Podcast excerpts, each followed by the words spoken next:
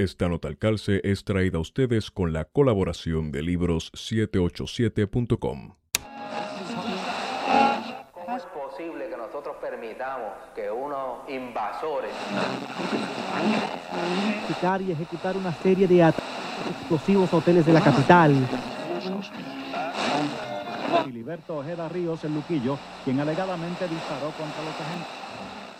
hacemos una renovación de nuestro juramento?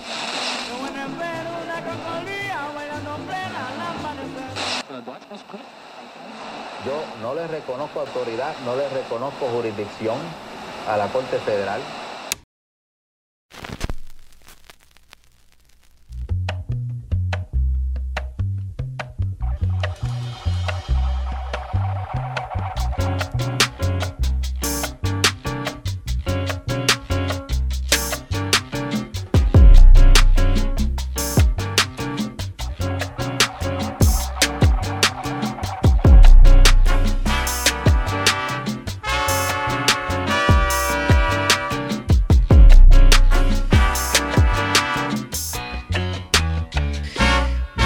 Días, buenas tardes y buenas noches a todos y todas los que nos escuchan. Bienvenido a su podcast preferido Plan de Contingencia. Les habla Esteban Gómez y me acompaña como siempre Guarionex Padilla Martí. Hola Guario. Saludos Esteban y saludos a los que nos están escuchando. Creo que eh, había, había pasado un par de semanitas, ¿verdad? Sin haber que- hecho nada. Sí, sin haber hecho nada, pero la realidad es que no era que estábamos haciendo nada. estábamos cuadrando unos asuntos de nosotros personales, etcétera, y también la jartera de arroz chino estuvo hardcore. Así que, este, pues ustedes saben el letargo que le entra a uno cuando se da una jartera de arroz chino. El que no haya escuchado la nota al calce anterior con el profesor José Lee Borges, por favor vaya y hágalo ahora, está buenísimo. Y que puede pasar por libro 787 y comprar el libro Los chinos en Puerto Rico. Qué excelente plug, amigo Guario, caramba, ¿eh?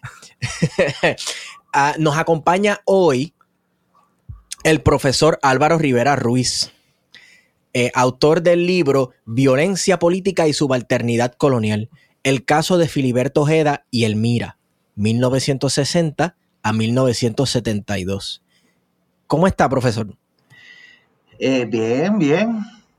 Bien, bien, aquí escuchándolos a ustedes y muy complacido, ¿verdad? Que me hayan invitado. Y estrenando todo esto, ¿verdad? Que al fin pude publicar este libro y, ¿verdad? Y, esta es, ¿verdad? La primera entrevista que tengo. Así que bienvenido sea, de verdad que sí. Y como sé que esto es un buen espacio, pues adelante, muchachos.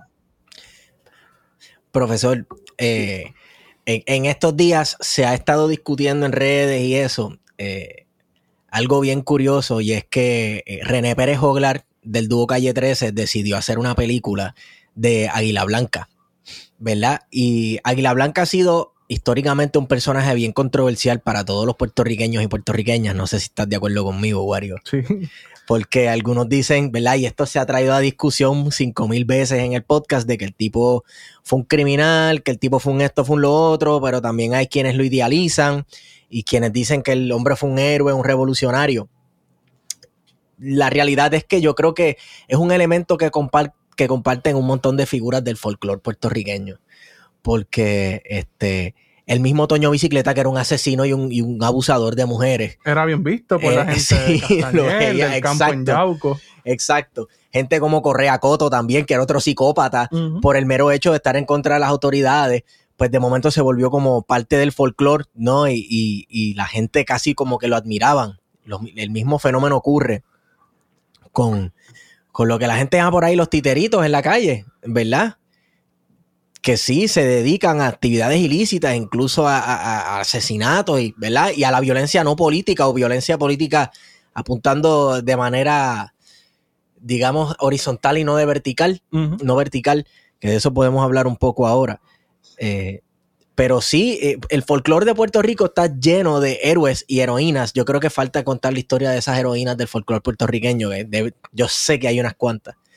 Y entre ellos está el comandante Filiberto Ojeda Rivera Vega, como yo dije, comandante, como si se tratara de Hugo Chávez.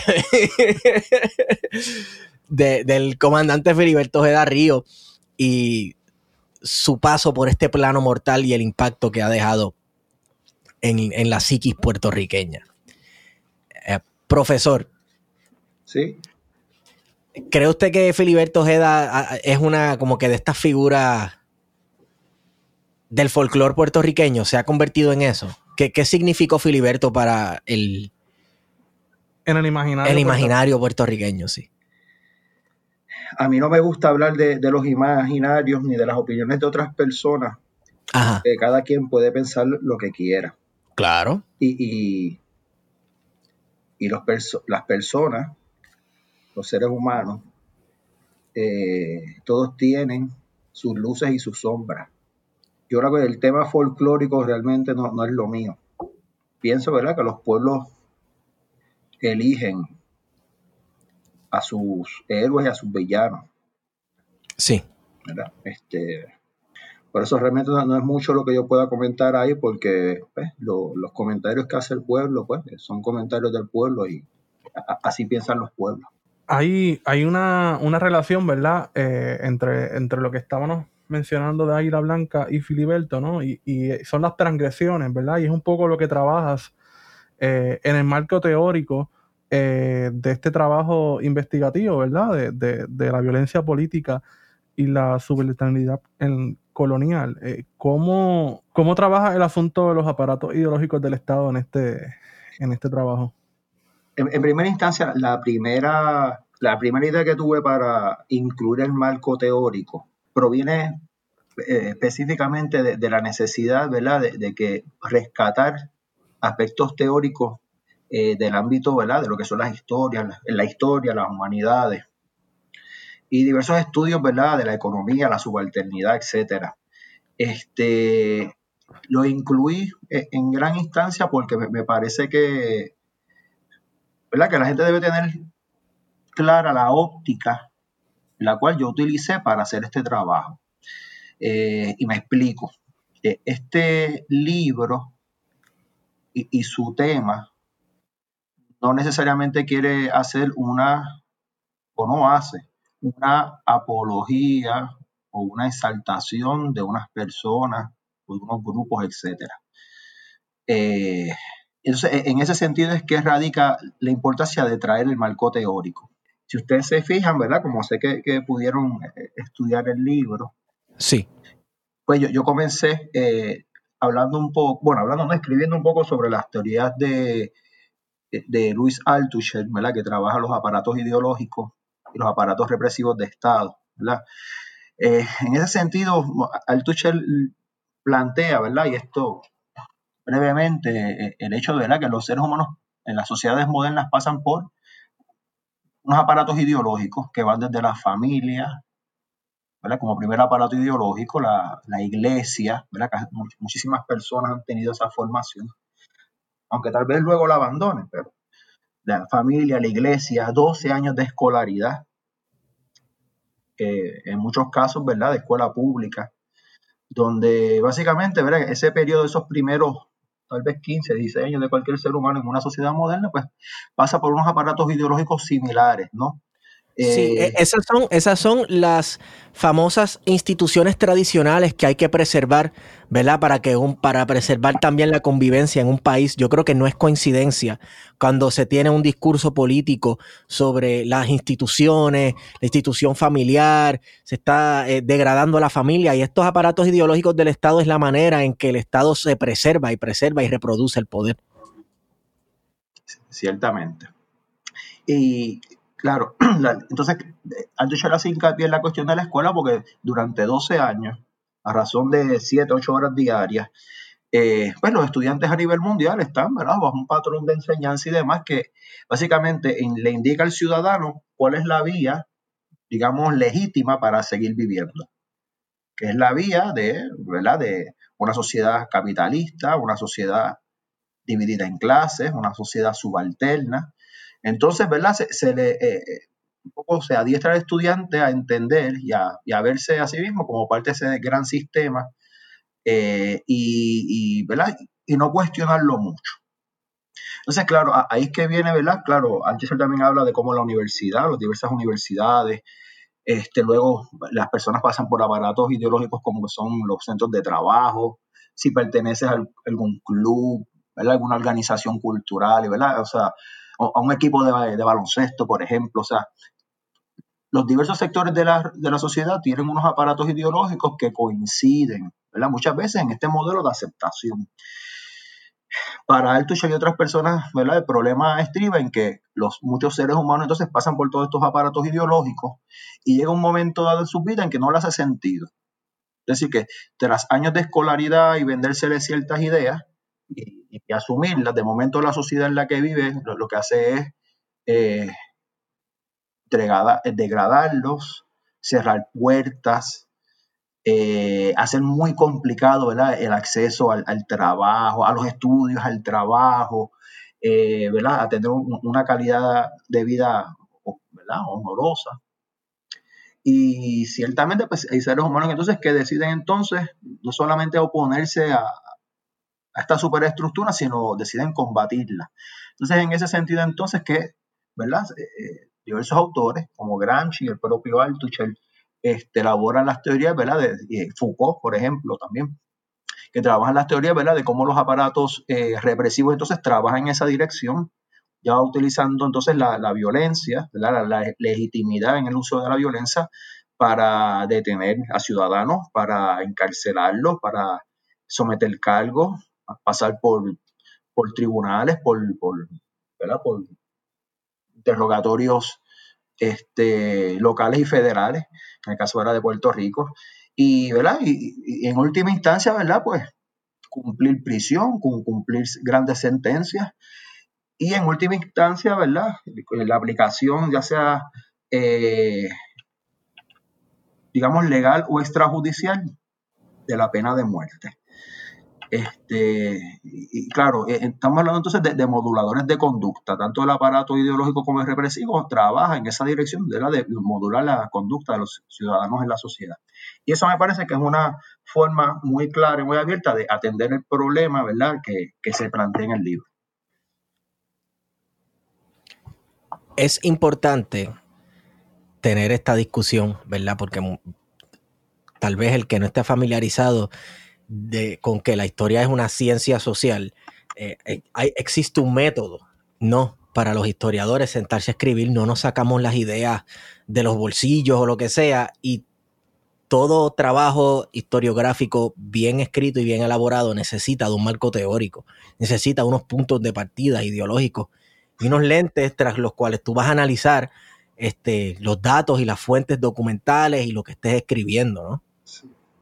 Otro, otro de los autores que yo trabajé brevemente fue este Edward Said, que trabaja el tema de la cultura y el imperialismo, ¿verdad? Él plantea que dentro de las sociedades entonces ya imperiales, ¿no? Y, esa relación entre la colonia y el imperio, hay, en el caso, de, digamos, de la cultura, de la política, de la economía, son campos de batalla. Este, y evidentemente cuando ¿verdad? ya los seres humanos no es que están, digamos, debatiendo en un foro o en un tribunal o en la calle, sino que asumen el, el la posición de, de, declararse combativos.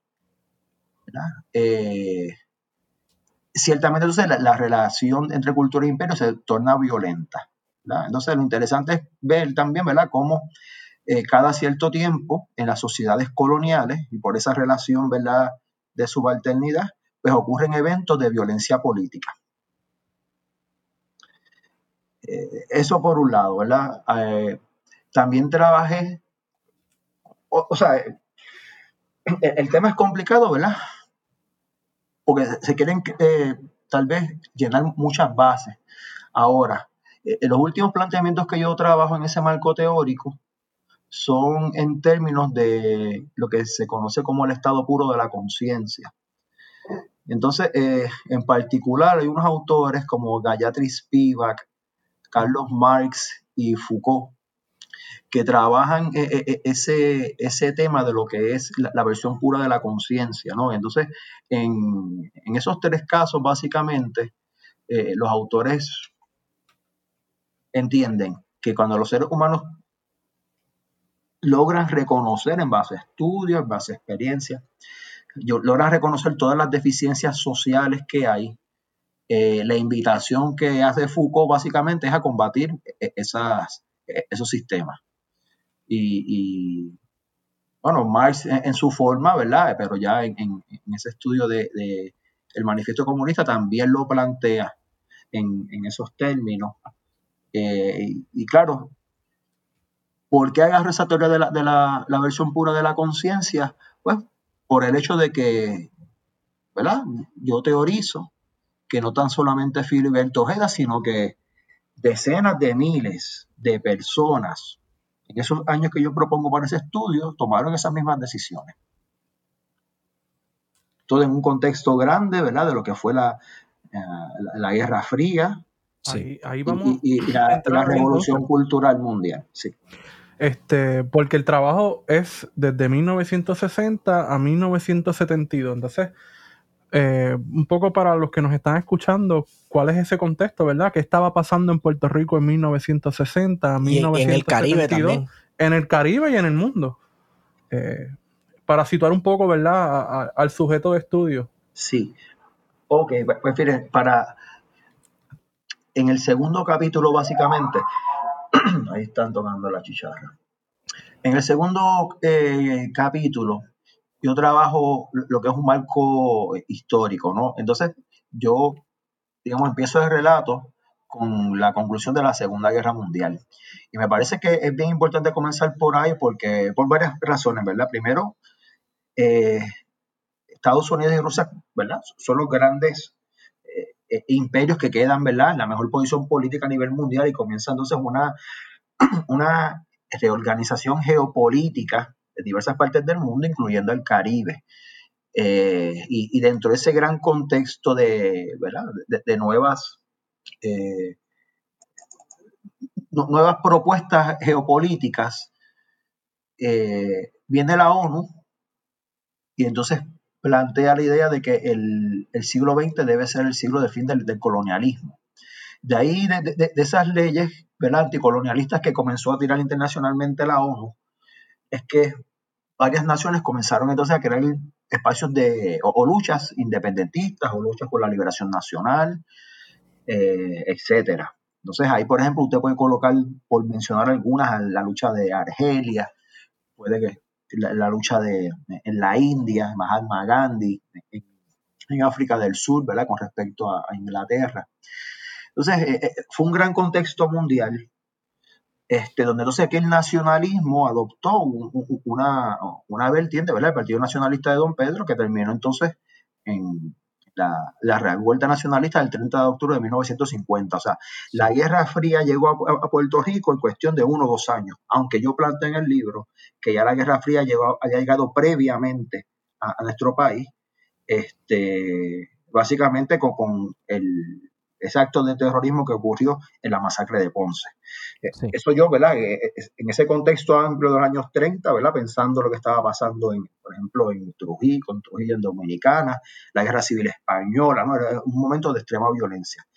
Cuando ocurre entonces la, revuelta nacionalista del 50 y ese ciclo revolucionario que terminó con el ataque al Congreso en el 54, el, el, o sea, el elemento de la represión en Puerto Rico actuaba magníficamente. Sí, eh, eh, porque elementos como la ley de la mordaza era imitando el, o, replicando el efecto del macartismo estadounidense en Puerto Rico, que eso es antes de la década del 60. Este, siempre tenemos en, la región del Caribe como punto de partida, ¿verdad? Yo creo que no se puede obviar, es bien importante el triunfo de la Revolución Cubana en el 59 que ahí comenzó otro tipo de represión y también otros tipos de resistencia específicamente en Puerto Rico. Sin embargo, el anticomunismo y el macartismo había llegado a la isla ya hacía rato. Precisamente. Eh, eh, ahora, yo, yo me menciono lo, del de ciclo revolucionario eh, de los nacionalistas, porque en ese periodo que va desde el 54, que fue el ataque al Congreso, hasta el momento del triunfo de la Revolución Cubana en el 59-60, esos cinco o seis años fueron años de intensa represión en Puerto Rico, donde el nacionalismo había algunos sectores vuelto al clandestinaje, otros se habían, ¿verdad? Eh, habían ido a otros países como a Cuba o a México, o sea, habían emigrado a los propios Estados Unidos. Esos fueron cinco o seis años de, de digamos, de, una lucha bien intensa, pero bien resguardada. Ahí entonces, tras el triunfo, como ustedes bien dicen, de la revolución cubana, entonces, eh, surgió entonces, ¿verdad? Vuelvo a mencionar el MPI y, otras fuerzas que continuaban, ¿verdad? Este, socialmente eh, esas ideas de independencia, pero eh, el MPI de los años 60, el PIB y las diversas organizaciones que las que vamos a hablar ahora, o sea, surgieron en un momento de gran represión en Puerto Rico. Y me refiero a lo siguiente, o sea, no hace la revolución cubana triunfal en, el 59 y el 4 de agosto de 1960 se declara entonces aquí oficialmente el CONINTELPRO. ¿verdad? Que es el programa de, famoso programa de contrainteligencia que entonces ya, eh, eh, vamos a ponerlo así, comenzó entonces a surgir un flujo de capitales para reclutar entonces agentes y, eh, federales y locales y poder crear la logística para entonces perseguir, este, vigilar y, ¿verdad? y, castigar, amedrentar también ¿verdad? a los movimientos de izquierda en el país. Te, pregunto, esa primera represión que se da en los 50 con la revolución nacionalista o la insurrección nacionalista, ¿crees que está más vinculada al proyecto económico de manos a la obra, a diferencia de la del 60, que es más política, eh, centrada sobre todo en, lo, eh, en el mundo eh, bipolar, ¿verdad? Del comunismo contra el capitalismo, el capitalismo contra el comunismo. Lo que pasa es que los nacionalistas o el nacionalismo no veía a, al Estado Libre Asociado como el enemigo. El enemigo e, era las fuerzas militares e imperiales en Estados Unidos aquí. Eh, y en ese sentido e, era un, fue un movimiento de corte nacional, nacionalista. Y ya entonces las organizaciones que se eh, aglutinan hacia los años 60, como el MPI, eh, ¿verdad? Que, que, trabajó, el MPI, valga ¿verdad? decirlo, trabajó en el marco de la legalidad. Sean actos públicos, usted puede participar en sus reuniones, en sus asambleas y demás. Lo, mencionaba porque ya en los, en los 50 quizás la imagen que se tenía del Estado Libre Asociado recién fundado era bien distinta a la que ya se tiene en los 60, que ya comienza a verse ese colapso del proyecto económico. Sí. Eh, que esa imagen de progreso tan acelerado, ¿verdad? Que, que se tuvo, o por lo menos que se proyectó y, que las personas que vivieron eso, esos años, pues así lo vieron, ¿verdad? De que las cosas estaban cambiando, de que había un progreso. Eh, quizás ya a la altura del, del 60, pues ya esa imagen estaba bastante agotada, ¿no? Sí. Ah, lo que pasa es que la pregunta que me estás haciendo es bien compleja, porque, ok, vamos a, reenfocar esto. Eh, o sea, el, Puerto Rico que Albizu Campos encontró en el 48 cuando se raspó 12 años de prisión, no era el mismo que él había dejado la masacre de Ponce, o antes de la masacre de Ponce de Golfi. O sea, el Puerto Rico que Albizu Campos llegó en el 48 cuando salió de 12 años de prisión en un Puerto Rico que estaba lleno de bases militares. Era un Puerto Rico que, que era ¿verdad? parte del triunfo de la Marina de Guerra de los Estados Unidos y de sus Fuerzas Armadas, porque Puerto Rico durante la Segunda Guerra Mundial fue un campo o, una base militar de apoyo a las tropas. Eh, eso es bien importante destacarlo y claro, y paralelamente el proyecto eh, de manos a la obra y demás. Todavía en el 50 ese proyecto estaba vivido y coleando ahora. Eh, lo que uno no puede perder de perspectiva es que la, la, razón por la cual la revuelta del 50 fue el engaño al que iban a llevar a la gente a votar en el 52 para el Estado Libre Asociado. Ese es el contexto. O sea, todavía el, eh, nacionalismo ya tiene en sí la guerra fría porque lo están persiguiendo desde, los, años 20. ¿Ves? Eso no es un problema para el nacionalismo. El, nacionalismo cuando se radicaliza en, el 50 es para confrontar las intenciones de Muñoz y, de, de Truman de, ¿verdad? de, esto de, digamos, eh, codificar nuevamente una nueva relación que fue el Estado Libre Asociado. Y eso fue lo que atacó el nacionalismo. Ahora, la, lucha que va a haber en los años 60 va a ser, claro, por las mismas causas que las tuvieron el nacionalismo, pero el MPI entonces es más complejo, porque el MPI entonces lo que va a hacer es aglutinar a nacionalistas, a socialistas, a comunistas, anarquistas, a gente de la FUC, estudiantes, y, o sea, el MPI es mucho más complejo que, que, el Partido Nacionalista en ese sentido, ¿no? Ideológico.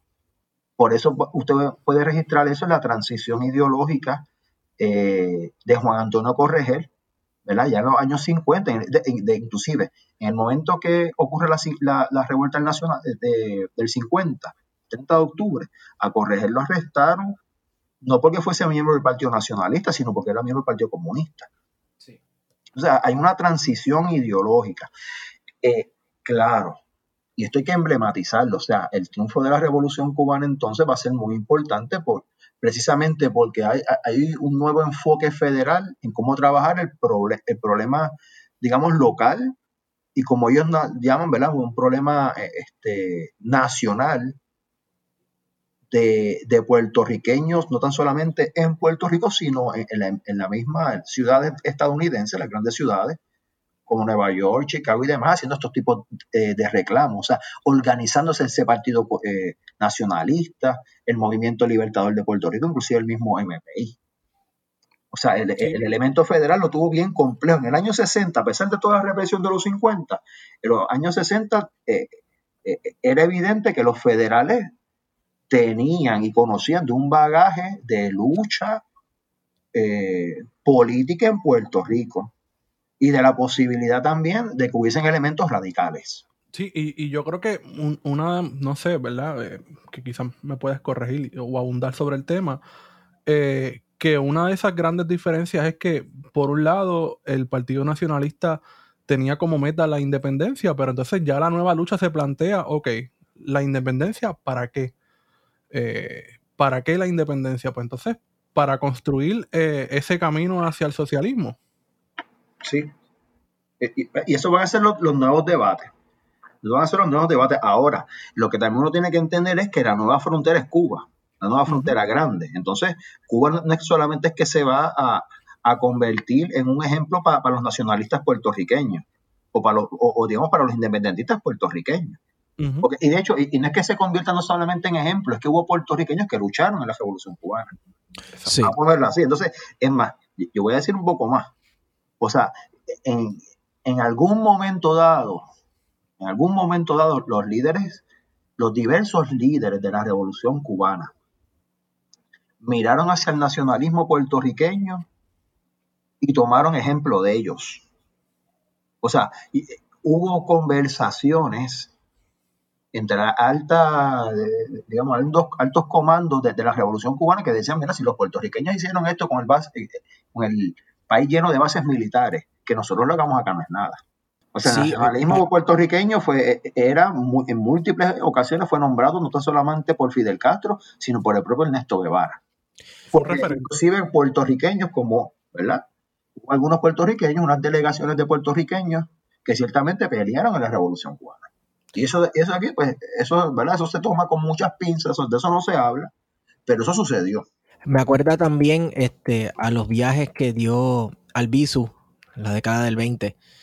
Eh, la década del 20 y, ¿verdad? y, al final de la Primera Guerra Mundial eh, surgieron muchos partidos nacionalistas en Latinoamérica y en el Caribe.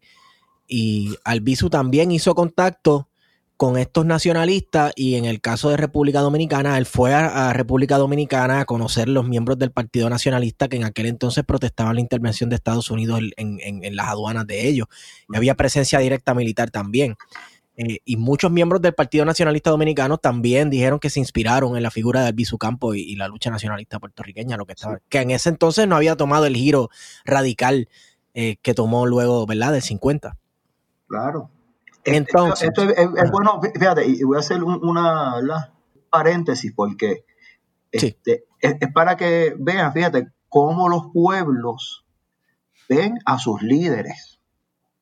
¿Me entiendes? O sea, una de las primeras grandes imágenes de, líderes revolucionarios en, América fue Bolívar, desde hace dos siglos atrás. Y la imagen de Bolívar, de San Martín, del propio eh, eh, Emiliano Zapata, o sea, eso está en la, memoria colectiva de los pueblos. O sea, yo no puedo eh, digamos, juzgar como un pueblo ve o no ve una figura. Ahora, cuando esa figura se deja ver, se deja reconocer, al día de hoy estamos hablando de ella. Por eso, profesor, ¿Sí?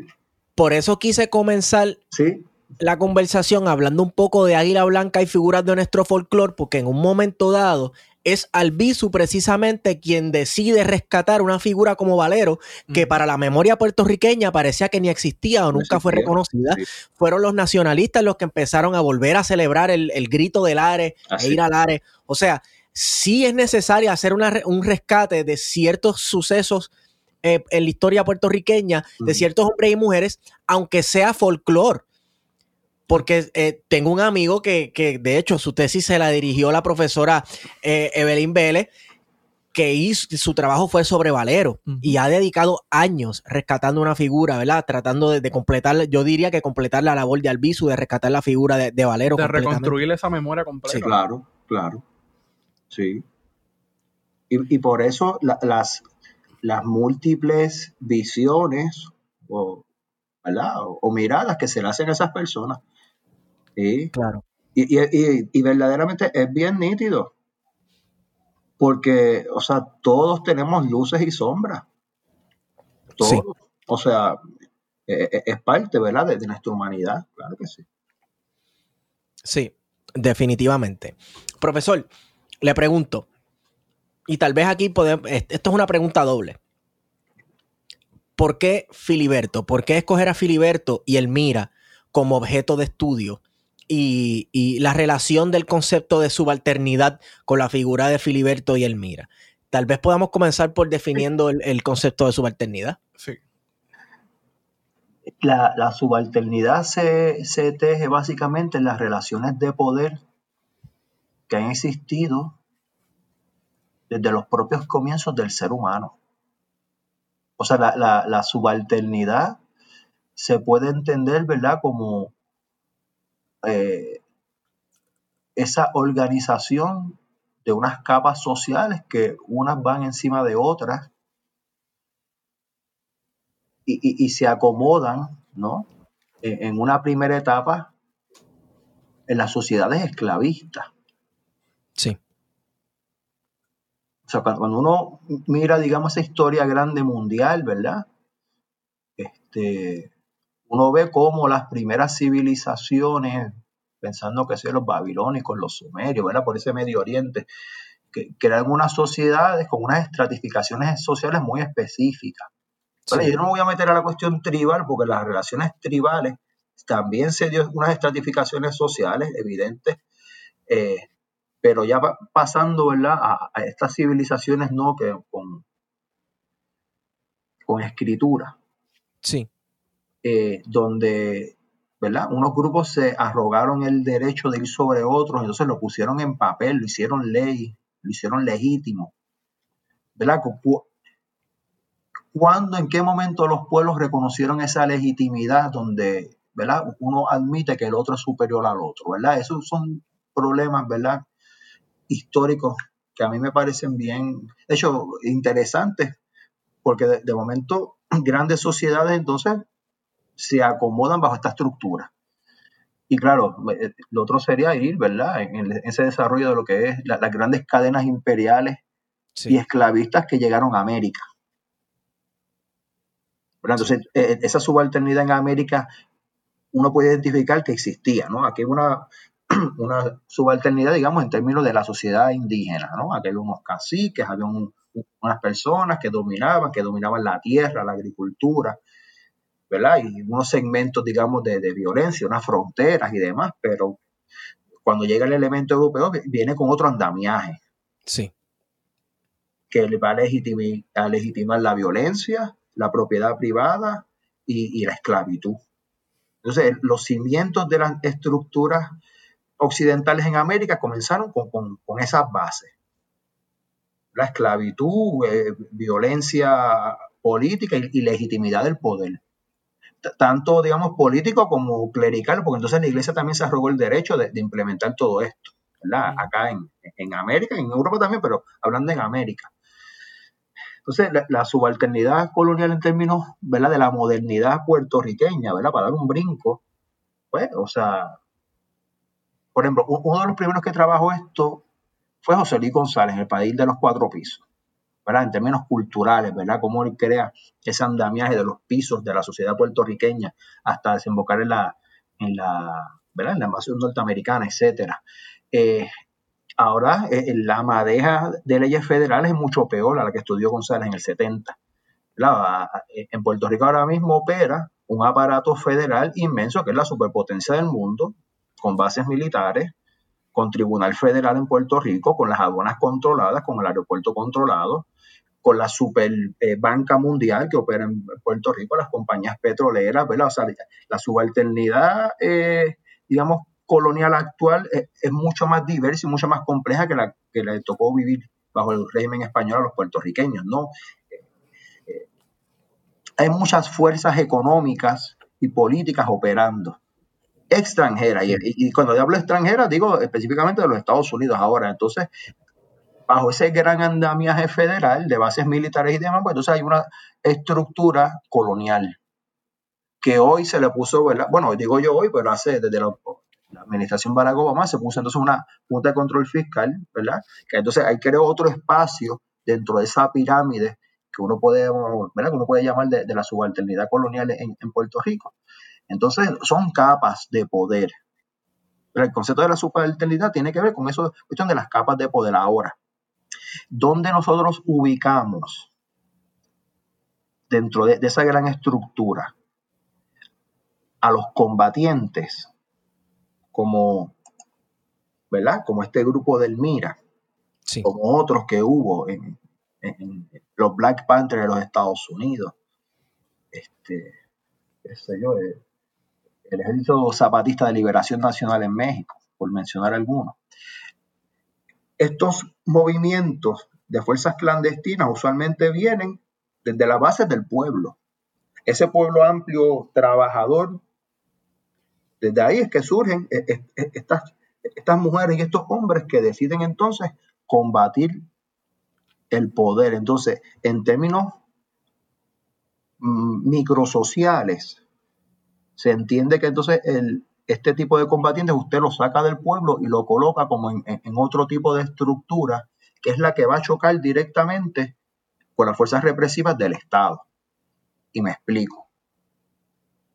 El, el año pasado todos fuimos testigos y testigas de eh, lo que ocurrió, ¿verdad? Para, que este país, ¿verdad? Se, marchó al unísono para ir a sacar al, gobernador Ricardo Rosselló.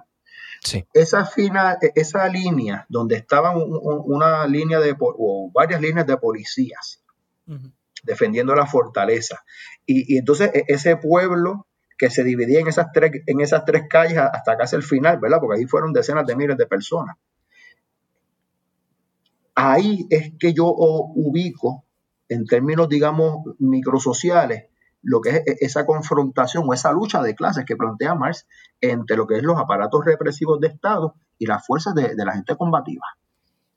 E, sí, pero... Esa, esa, es la parte del pueblo que, que va y combate. Hay un pueblo que no combate, hay un pueblo que se queda en la casa. Eh, son parte del pueblo. Ahora, eh, estos, estos grupos que, yo decidí estudiar, como la, profesora Lucía Elizarre, que estudió los CAL, y otras personas que han estudiado grupos similares a este, lo que estamos trabajando es ver cómo es que estas fuerzas chocan con el Estado. Directamente. Mira, hay una, hay una cita de Antonio Gramsci en sus cuadernos de la cárcel que dice la historia de los grupos sociales subalternos es necesariamente disgregada y episódica. Es indudable que en la actividad histórica de estos grupos existe la tendencia a la unificación. Si bien según planes provisionales, pero esta tendencia es continuamente rota por la iniciativa de los grupos dominantes. O sea que hay, ¿verdad? Describe que Luis Althusser no, no había escrito este, yo creo que ni había, nacido en este momento o, estaba muy muchacho para cuando Gramsci escribió esto, no, no, no, sabría ubicarlo en el tiempo, pero ah. ya ahí se ve una descripción de, cómo la represión del Estado, ¿verdad? Rompe esta tendencia de, la, de los subalternos en organizarse y hacerle frente al Estado. Sí, es que, no es algo nuevo, porque acuérdate que Gramsci escribe bajo la represión del fascismo italiano. Sí. Entonces, eh, eh, los romanos tienen una larga historia de, lo que es la violencia política. O sea, si hablamos de la historia del Imperio Romano, eh, ¿me entienden? O, sea, son pueblos y son naciones que tienen un largo bagaje de represión. Y en el caso de Italia, la historia, del anarquismo en Italia, sobre todo en el norte de Italia, que siempre hubo un movimiento anarquista fuerte que le hizo frente al Estado y que le ha hecho frente al Estado. Sin, sin embargo, en la comparación, ¿verdad? Que hizo sobre el, el verano 2019, sí. pues este, sí salían multitudes a la calle. Pero yo creo que no era una, una masa popular organizada. Como, hecho, no, pero a lo que yo me refiero, sí, yo, puedo entender, e, eso es otro tema, pero a lo que yo voy es para, para que visualmente se pueda entender la explicación de cómo es, eh, eh, es que, digamos, el mira se convierte, o, o, se convierte, ¿no? O deja de ser un grupo subalterno para convertirse en, en, en combatiente, es porque la gente que asume la clandestinidad se aleja de la superestructura. Sí. Y me explico las personas que marcharon eh, el año pasado a la fortaleza, evidentemente son parte del sistema y tumbaron a José yo lo que sea, pero esto se quedó igual. Y, actuaron, y, actuaron de una forma en un momento determinado para lo que fuese. Ahora, y, y, toda esa gente después de marchar se retiró a sus vidas y continuaron sus vidas normalmente. Sí. O, digo yo, normalmente o con todas las vicisitudes que puedan tener. Porque cuando un pueblo se tiró en la calle como se tiró, es, porque aquí todo el mundo sabe que este país está bien fastidiado. Ahora, toda esa gente volvió a una cotidianidad, una rutina, digamos, de, lo que es, es los parámetros de lo normal. Pero el clandestino se separó de, todo esto. ¿Cómo, es que el, el, clandestino se separa de esto? Porque mire, el clandestino dejó de pagar agua, dejó de pagar luz, no tiene un salario, vive básicamente escondido de gente que lo esconde, que lo ayuda, que, que, hacen cosas por, esas personas. Eh, eh, seguro social se acabó. Viajecitos para dar, se acabó el viaje. El viaje es clandestino. Si tú quieres irte, irte del país, tú tienes que escaparte por, por diversas vías. Sí. Eh, entonces, ¿cómo, cómo situamos a, a, Filiberto Ojeda Río en los 60? Era parte del movimiento pro independencia. Eh, ¿Qué sucedió, verdad? Esa ruptura que se da. Ok.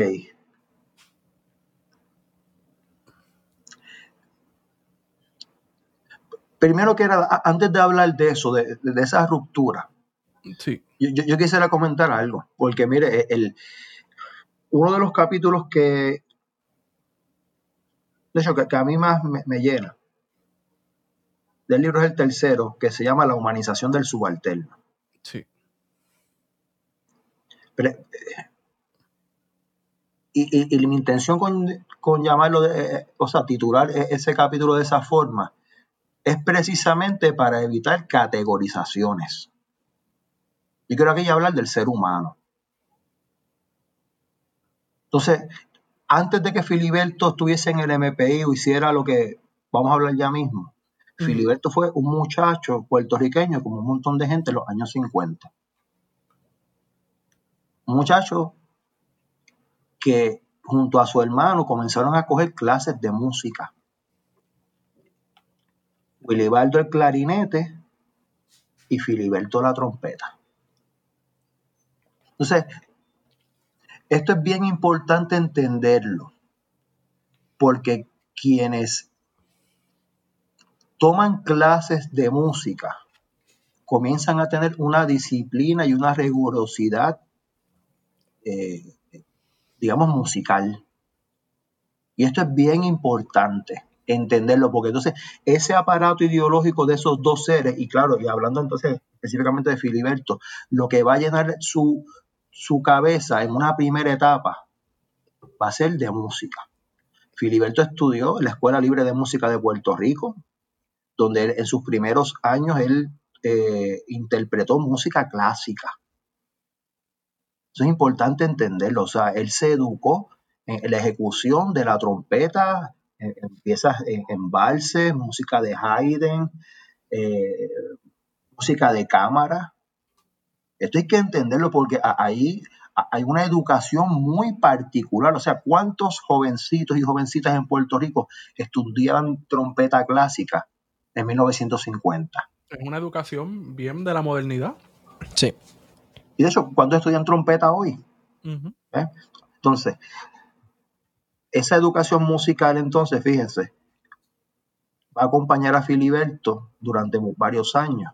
Él va a entrar a la universidad. De hecho, e- él, en en ese momento de la Escuela Libre de Música, él tocó en, en dos bandas, una de, de música clásica y otra de, de- de música, digamos, popular.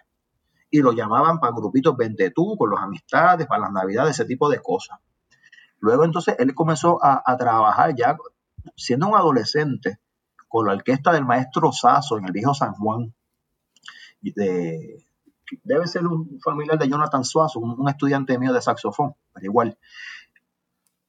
Eh, Ojeda ya se estaba ganando la vida como músico. Y cuando entró a la Universidad de Puerto Rico, fíjense, en aquel momento de los años 50 se le hacía eh, hacer milicia a todos los varones. Y Filiberto estuvo en el ROTC en un momento dado y participó de la orquesta, o, la, o la banda, debo decir, de, del ROTC. Eh, él no estuvo, él tuvo uno o dos años, entiendo, que en la Universidad de Puerto Rico, y él abandonó eso porque realmente lo que le interesaba era la música, el mundo de la música. Así que ahí él agarró sus motores y fue para Nueva York en, en el año 53, 54. Y ahí entonces comenzó a, tocar con diversas orquestas, eh, a, adentrarse en, el mundo de la música, ¿verdad? De, estos salones, de, estos centros nocturnos de los Estados Unidos. Este, mira, y, él conoció la ciudad. Filiberto fue como uno de, de- de los decenas de miles de puertorriqueños que emigraron a Nueva York en los años 50, batió el cobre por allá, trabajó en, en- en unas fábricas de joyería. Este, y como su gusto era lo de la música, pues él tocó con quien, con quien él pudo. Él fue el Eh, típico, el típico producto del Estado Libre Asociado de Puerto Rico, estudió en la Escuela Libre de Música, fue a la Universidad de Puerto Rico, fue a Nueva York a buscar una vida mejor, a vivir allí en la barriga de la bestia, como quien dice uno, y se contagió de lo que se contagia todo el mundo cuando va a vivir a Nueva York, de salsa y de ideales revolucionarios. Bueno, no, no todo el mundo. No, todos los puertorriqueños piensan de esa forma. Ah, No, yo lo sé, yo lo es, sé. es interesante lo siguiente. E- Él está metido en ese mundo de la música, es reconocido. Hay una experiencia que es bien nítida, porque la, la orquesta Happy Hills de San Germán fue, viajó a Nueva York a, a grabar uno- unos sencillos. Entonces, uno de los, el trompetista, la segunda trompeta, no pudo hacer el viaje. Y entonces, eh, estando en la ciudad de Nueva York, ellos buscaron a un trompetista y hubo varias personas que recomendaron a Filiberto. Eh, es- esa fue la única grabación que inclusive él mismo admite que él, él estuvo, porque él era músico de, de ejecución, ¿no? Estos músicos de 20 tú, te yo te pongo el Sí. pentagrama y yo sigo la música, vámonos por ahí para abajo. En ese sentido, él grabó cuatro números con, con las Happy Hills, a ver si me acuerdo de ellos, está la Cocolía, de Guayama a Ponce, eh, y para los caborrojeños. Estos tres números fueron o eran plenas, unas plenas bien bonitas, bien sabrosas, y usted escucha la ejecución de, de- de Ojeda en, en lo que es la segunda trompeta. El otro número fue un, un bolero. Este, estamos hablando de que eran de estos discos 45, que eran pequeños disquitos de promoción, ¿verdad? Que, eh, que se, hacía- se hacían en aquel momento. ¿Por qué eh, hablo de esto? Porque mire, Filiberto pudo haberse quedado tocando trompeta y, y, y en el mundo de la música el resto de su vida, como un montón de gente. Pero claro, en los años 50 en Nueva York no solamente eh, estaba el mundo de, de la música y el glamour, sino que también él comenzó a ver un montón de cosas bien negativas de la sociedad puertorriqueña. De hecho, de la sociedad norteamericana e inclusive de la puertorriqueña también. O sea, estamos hablando de... Él tuvo que combatir el racismo en las escuelas que él estuvo. A cada rato le daban pelas por ser puertorriqueño. Eso era al- algo normal. O sea, en las escuelas públicas de los Estados Unidos hay una violencia institucional donde los compañeritos se violentan porque aquel es chino y el otro es negro y el otro es blanco y ese tipo de cosas. y hasta el día de hoy. Eh, y claro, y pensando que, estamos hablando de los años 50. O sea, apenas hacían tal vez 7, 8 años que... ¿Cómo que se llama aquel señor? Este... Mira, se me olvidó el nombre. ¿Cuál? Bueno, eh, ah, es el primer pelotero este de Jackie Robinson. Jackie Robinson entró a jugar en Grandes Ligas casi en los años 50. Sí. Y lo escupían y, y sin barbaridad. Pues a eso mismo le pasaba a los puertorriqueños allá. Oye, este, una observación bien curiosa, donde se replica casi a la perfección esta ideología de Estado, ¿verdad? De, el racismo, la, la, racialidad de las instituciones estadounidenses en la cárcel. Uno ah, ve cómo se organizan los presos en las cárceles y es básicamente todo el mundo de la misma raza se queda junto, de la misma nacionalidad, los, los boricuas con los boricuas y aquel es mexicano y ellos por allá, los blancos por allá y los negros por acá. Es bien curioso. Pues, sí. Eso también tiene que ver mucho con, las bases de la sociedad norteamericana, que desde, desde la colonia ellos crearon una barrera racial. El indio allá, el blanco acá y el negro acá, y hasta el día de hoy. Por eso tú te vas a Nueva York y vas los chinos, italianos, mexicanos, así, porque eh, eh, son, los guetos. Eh, pues, los guetos, exacto, es todo segmentado. Para poder, tú divides y, puedes dominar y controlas. Ahora bien, gente, ¿por qué hago esta, esa salvedad antes de hablar del MPI, que fue lo que me pidieron? Pues lo siguiente, en esos bailes, en eesos toques de, de ¿verdad? Filiberto tocando en esas orquestas y demás por la noche, es que también comienza a hacer, eh, conocer gente que lo lleva a unos actos políticos.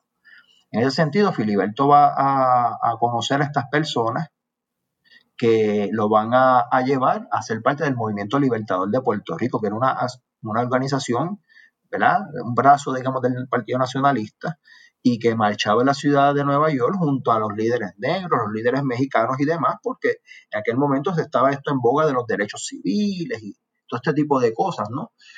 Y, Filiberto se insertó en, esa, en esas luchas, en, en, esas luchas de calle, cogió palos de la policía, fue arrestado en alguna ocasión eh, y pasó por esa experiencia. Ahora, este, él tuvo, por así decirlo, un privilegio de estar en una escuela de cuadros del movimiento libertador. Eso es importante, porque ahí entonces comienza a parar un nuevo aparato ideológico. Es decir, Filiberto pasó por la escuela pública, por la escuela de, la UPR, por el ROTC, por, ¿verdad? por eso educación, y de momento cayó en la escuela de, la escuela de cuadros del Movimiento Libertador de Puerto Rico, que quien daba las clases de historia era Pelegrín García, que fue uno de los combatientes de la Revolución Cubana. Es decir, Pelegrín García fue una de las personas que fue expulsado de la UPR en 1948 junto a Maribra este, y, otro grupo de personas que ahora mismo no recuerdo bien. Y a García lo enviaron a Cuba a estudiar derecho, a estudiar leyes. Y en la Universidad de La Habana conoció a Fidel Castro.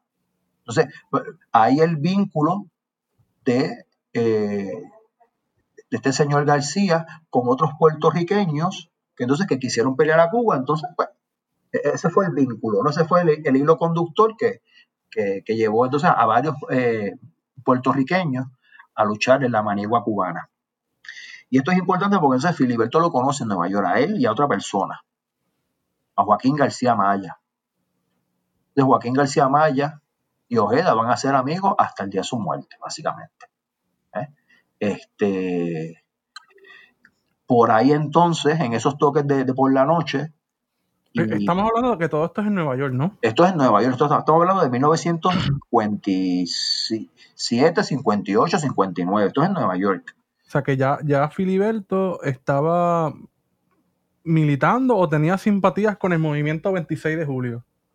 Exactamente, precisamente el movimiento 26 de julio también hacía manifestaciones en Nueva York y Filiberto ya conocía a estos grupos de cubanos y demás. Y de hecho, eso era lo que iba. La orquesta de Vicentico Valdés, de esa familia Valdés, son una familia de músicos cubanos. Fue a través de esta gente entonces que Filiberto entonces llega a Cuba en el 61, más ese dos años después de, que triunfó la revolución cubana, mientras un montón de, cubanos se están yendo de Cuba, un puertorriqueño está allí mudándose para Cuba. ahí entonces, evidentemente, la, su subalternidad eh, colonial fue, fue desapareciendo. En ese momento que él decide llegar de forma ilegal a Cuba, él se desligó del pasaporte, de permiso de, conducir, de pagar y luz, o sea, él se desapareció. Sí. ¿Cuánto, tiempo, ¿Cuánto tiempo vivió Filiberto en Cuba?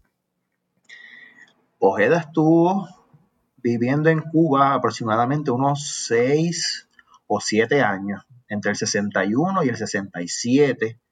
Él iba y venía, hubo un momento dado que él iba y venía, hasta, y de, forma, ¿verdad? De forma este, escondida, por ahí. Sí, sí. Este, hasta que cuando se agarra e, esta cuestión de la lucha fue en el 67. Y aquí llegamos a la pregunta que me hicieron. En el año 67 se iba a hacer un plebiscito, se hizo un plebiscito en Puerto Rico para reafirmar, ¿verdad? Todo esto de que estamos hablando, de a ver si el Estado Libre Asociado estaba funcionando, si no, la oposición, ¿verdad? Todo este tipo de, dinámica. En, ese ejercicio, ¿verdad? De, que, iba a, conducir al, plebiscito, pues, dentro de la campaña política, la posición del MPI, que había sido fundado en el año 60, fue de no participación. Entonces, ¿qué sucede? El MPI ya tenía una delegación en Cuba una delegación como también la tenía la FUPI. Tenemos unos delegados en Cuba, tenemos unos delegados en la OSPAL, también que era la Organización de Solidaridad para los Pueblos de Asia, África y América Latina. Es decir, delegados del MPI participaron en esa organización internacional, incluyendo ciertamente al, señor Filiberto Ojeda, Narciso Rabel Martínez, por ejemplo, que fue uno de los grandes, pues, digamos, fundadores, de los fundadores del MIRA. Eh, también era delegado de la ESPAL y fue fundador del MIRA. Eh, eh, de hecho, en ese momento también Roberto H. que era el delegado del movimiento estudiantil, también participó tanto en el MPI como en la OSPAL. Entonces, entre Roberto H y Narciso Rabel fue, entonces YouTube fue que comenzó la idea desde Cuba, desde allí, son dos puertorriqueños, pero desde Cuba, caramba, esto de, la posición del MPI en cuanto al permisito, estamos, tenemos aquí una contradicción. Y también Ojeda participó de eso, porque el MPI le, dijo a, sus delegaciones que no, que no hicieran manifestaciones, que se quedaran en sus casas. Hubo unas delegaciones del MPI que hicieron caso omiso a eso y salieron, hicieron unas manifestaciones de pueblo. Ahora, lo que ocurrió en Cuba fue que la delegación del MPI en Cuba argumentaba que era un buen momento para llevar el pueblo a la calle en Puerto Rico. Hubiese diversos tipos de levantamientos. Ahí entonces vienen unas discusiones internas en el MPI que terminan con el abandono o la renuncia de, Filiberto, de Narciso y, de Roberto Sí. Eh, eh, Roberto. Todd no fue el republicano, yo creo que era eh, Roberto José Todd. Ay, perdón, sí. Mira, disculpa. Sí, sí, ¿verdad? Roberto. Todd era el republicano. mira, Dios, vale. Pues, esas cosas Sí, sí. Sí, sí, sí. A mí me pasa mucho más. yo soy malísimo con los nombres. Roberto eh, José Todd. Sí, sí. Hay, hay una controversia en torno a, ¿verdad? ¿Cómo se iba a actuar ante el plebiscito? Y, ciertamente entonces eh, eh, hubo una persona que simplemente en Puerto Rico y en Cuba abandonaron el MPI. El plebiscito se llevó a cabo, el plebiscito lo ganó el Estado Libre Asociado, pero es ese momento en que el movimiento estadista, liderado de aquel momento, eh, ¿verdad? Por, el señor Aferré, tomó su auge en el plebiscito. Curiosamente, dentro del mismo movimiento estadista también hubo discusiones de cómo reaccionar ante el plebiscito. Que, vamos, yo digo que la estrategia, la mejor estrategia era la que señalaba el Partido Estadista Republicano de no participar, porque los plebiscitos para, para legitimar, legitimar el Estado Libre Asociado son una farsa. O sea que aquí estamos eh, con el Partido Estadista Republicano haciendo acción revolucionaria en Puerto Rico, rechazando el plebiscito porque fue decisión de Luis Ferré participar en el plebiscito. Pero fíjense, la posición de Ferré, que ya se, de hecho, que, que era un, un, empresario, un hombre de negocios muy reconocido en Puerto Rico y en Estados Unidos. O sea, la posición de FR fue, vamos a participar, vamos a ver cómo estamos en esto. Ahora, lo, lo, menciono, porque en las elecciones del 68, el disgusto está con el Partido Popular, que gana entonces la gobernación, el primer gobernador anisionista en Puerto Rico, Luis Ferrer. Entonces, e, esto es bien importante. O sea, estamos hablando de una década mil, desde 1960 que arranca con una violencia política tremenda. Si usted se fija, por ejemplo, eh, el acto de la Revolución Cubana, la victoria de, la Revolución Cubana. Tres años, de, dos años después, vaya de cochino. En el 63, Kennedy es asesinado. Martin Luther King un poco más adelante, Ernesto Guevara en el 67, 67 68, ahora mismo. Entonces, el golpe, de, a Juan Bosch. Golpe de Estado a Juan Bosch, intervención de los Estados Unidos en la Revolución del 65. Exactamente. Y la, Organización de Estados Americanos tomando unos roles como de sello de goma del gobierno, de, la, de las intervenciones de los Estados Unidos, porque Estados Unidos utiliza la Organización de Estados Americanos como un agente de, difusor de, responsabilidad. ¿verdad? Y así Estados Unidos eh, actúa en estas intervenciones como, con el aval regional de la Organización de Estados Americanos que también votan a Cuba de la, de la delegación. ¿Sí? Entonces, ¿qué sucede? Ya entonces, en el caso de Puerto Rico, lo que vamos a ver es que, digamos, la policía de Puerto Rico, los, los, las agencias federales van a comenzar entonces unos ataques que uno puede decir que fueron ataques de índole terrorista hacia la izquierda puertorriqueña, y me explico. Fueron múltiples los casos y se citan en el, texto, donde negocios de, independentistas, farmacias, este, fueron víctimas de, de, de, tiroteos, de asaltos. Las oficinas del MPI fueron tiroteadas en varias ocasiones, enteridas de balas. Eh, oficinas de sindicatos también, de, sindicatos de trabajadores también las prendieron. Sindicatos de trabajadores, el movimiento estudiantil a cada rato eh, eh, era macaneado. No sé, la creación del MIRA, ¿verdad? Si, ubicamos esas primeras conversaciones para la creación del MIRA en el 67, en el momento del plebiscito, evidentemente antes del plebiscito, de lo que estamos hablando es que entre el 67 y el 69, que es que salen a la, luz pública, hubo dos años donde se establecieron contactos, donde se fueron creando unas estrategias, unos modos de actuar, donde evidentemente hubo unos, unas discusiones internas ¿verdad? en cuanto a cuál va a ser la metodología de cómo se va a estar aplicando este, eh, esta idea de lo que iba a ser el MIRA, ¿verdad? Fueron unas discusiones bien profundas, de hecho, y de personas muy educadas en la cuestión política. O sea, profesor, eran novatos. Profesor, hay, un dato, hay un dato bien importante que no podemos pasar por alto.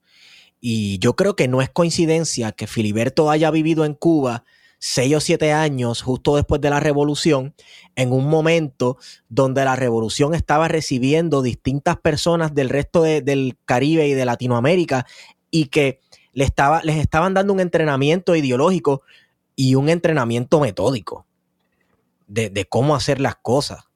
Sí, mire, esto, bueno, yo creo que la, decisión de, vamos, el Partido Nacionalista, y esto lo hemos discutido muchas veces, eh, luchaba contra el imperio y contra la policía básicamente utilizando un método de autoinmolarse. El Partido Nacionalista iba a la acción sabiendo que los iban a masacrar, básicamente.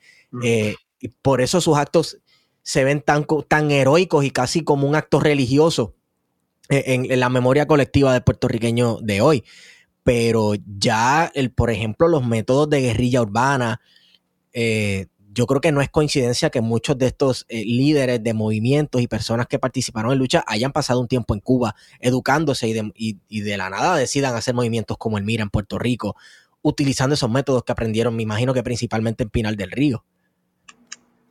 Mire, este, evidentemente, de hecho, ahí en el libro se, uno de los, de los entrevistados lo, comentó. Sí. Como Ojeda y otras personas, puertorriqueñas y de otras partes de, América. Como hacia Estados Unidos también. Sí. Eh, sí, ciertamente. Acuérdense que la, digamos, los cuerpos represivos de Estado creen en la lucha armada. Pues también sectores de la izquierda piensan lo mismo. Ahora bien, dicho eso, Ojeda con, junto a otras personas fue, fue adiestrado en la escuela, como quien dice, ¿verdad? En, los, cuadros de guerrilla del Néstor Guevara. Entonces, cuando yo me topé con esto, ¿verdad? Yo tuve que volver a leer el cuaderno de, guerrilla de, de, Néstor Guevara.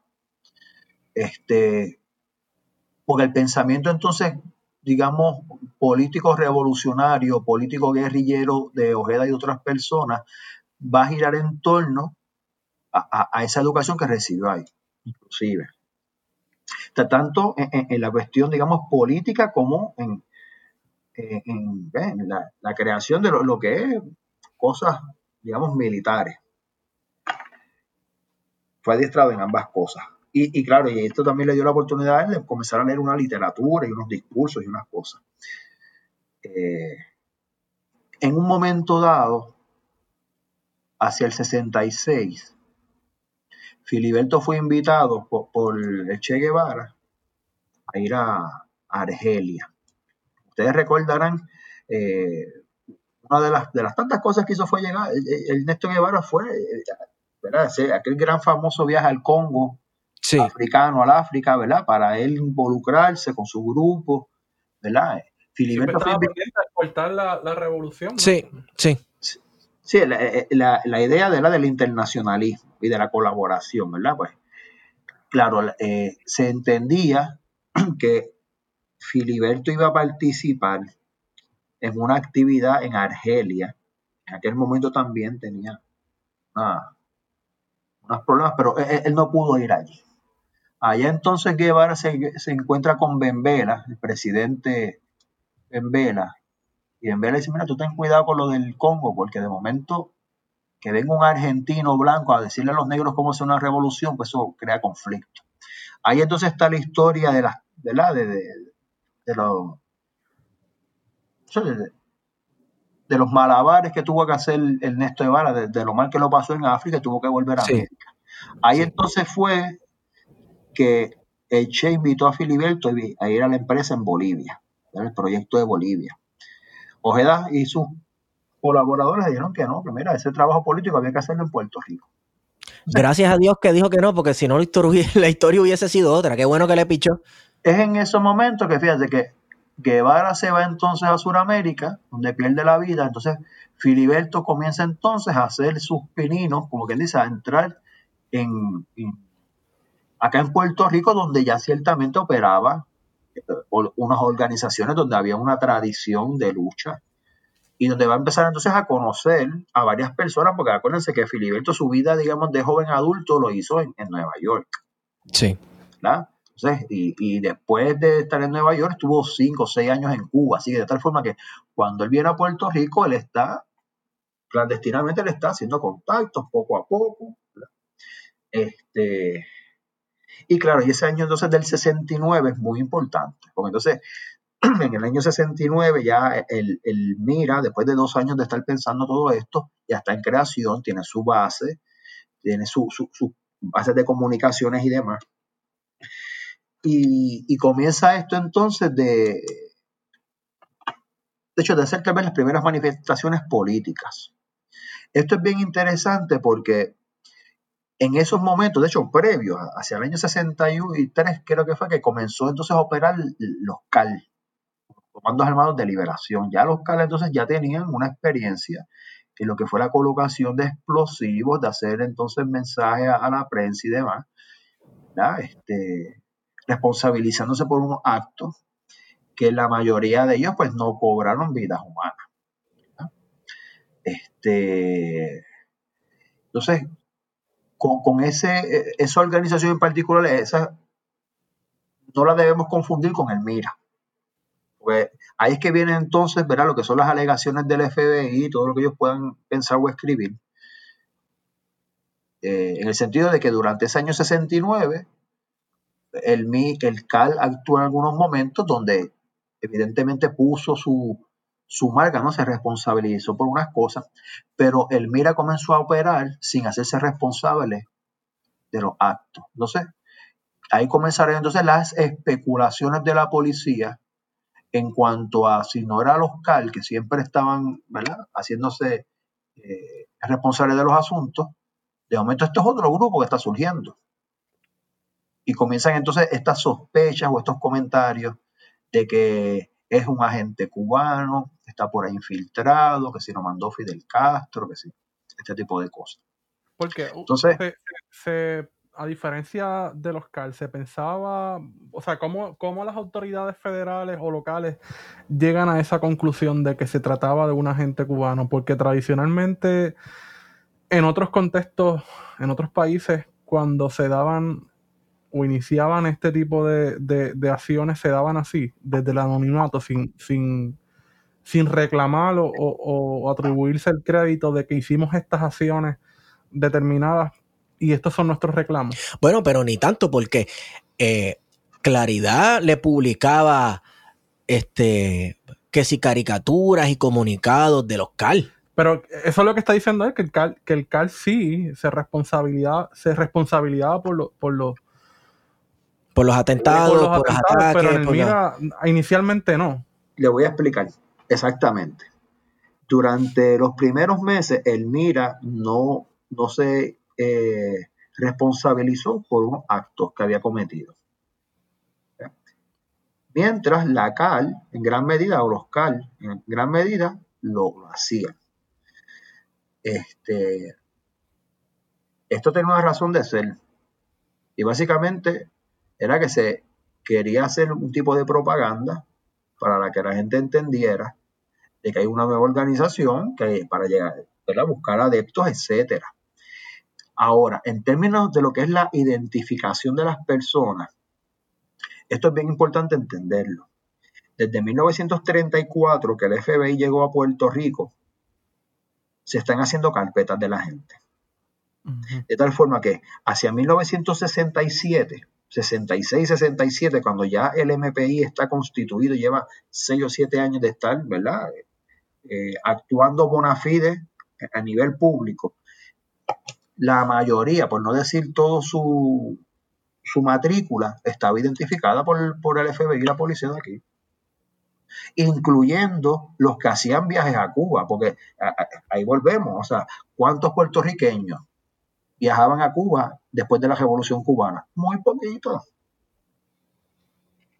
Entonces, ¿cómo el FBI identifica a esta gente? Bueno, pues mira, eh, eh, estos siete que, le dijeron en la asamblea que él mira, que, se van a salir del MPI, pues mira, muy seguramente entre esos siete, tal vez de esos siete, tres pueden ser del MIRA. Ok. Porque ellos los oían en las asambleas, oían sus planteamientos. En las asambleas del MPI se hablaba de todo esto que estamos hablando nosotros, o sea, de, hacer una lucha pacífica y de la necesidad de hacer lucha armada. Esto, esto estaba en, o sea, se discutía abiertamente en estas asambleas del MPI.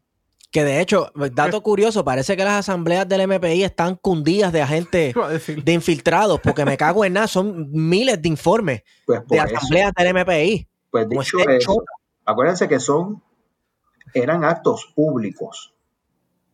Por eso, eh, ante, esa realidad del acto público, la opción que tuvieron tanto los CAL como los MIRA fue hacer la lucha de forma clandestina.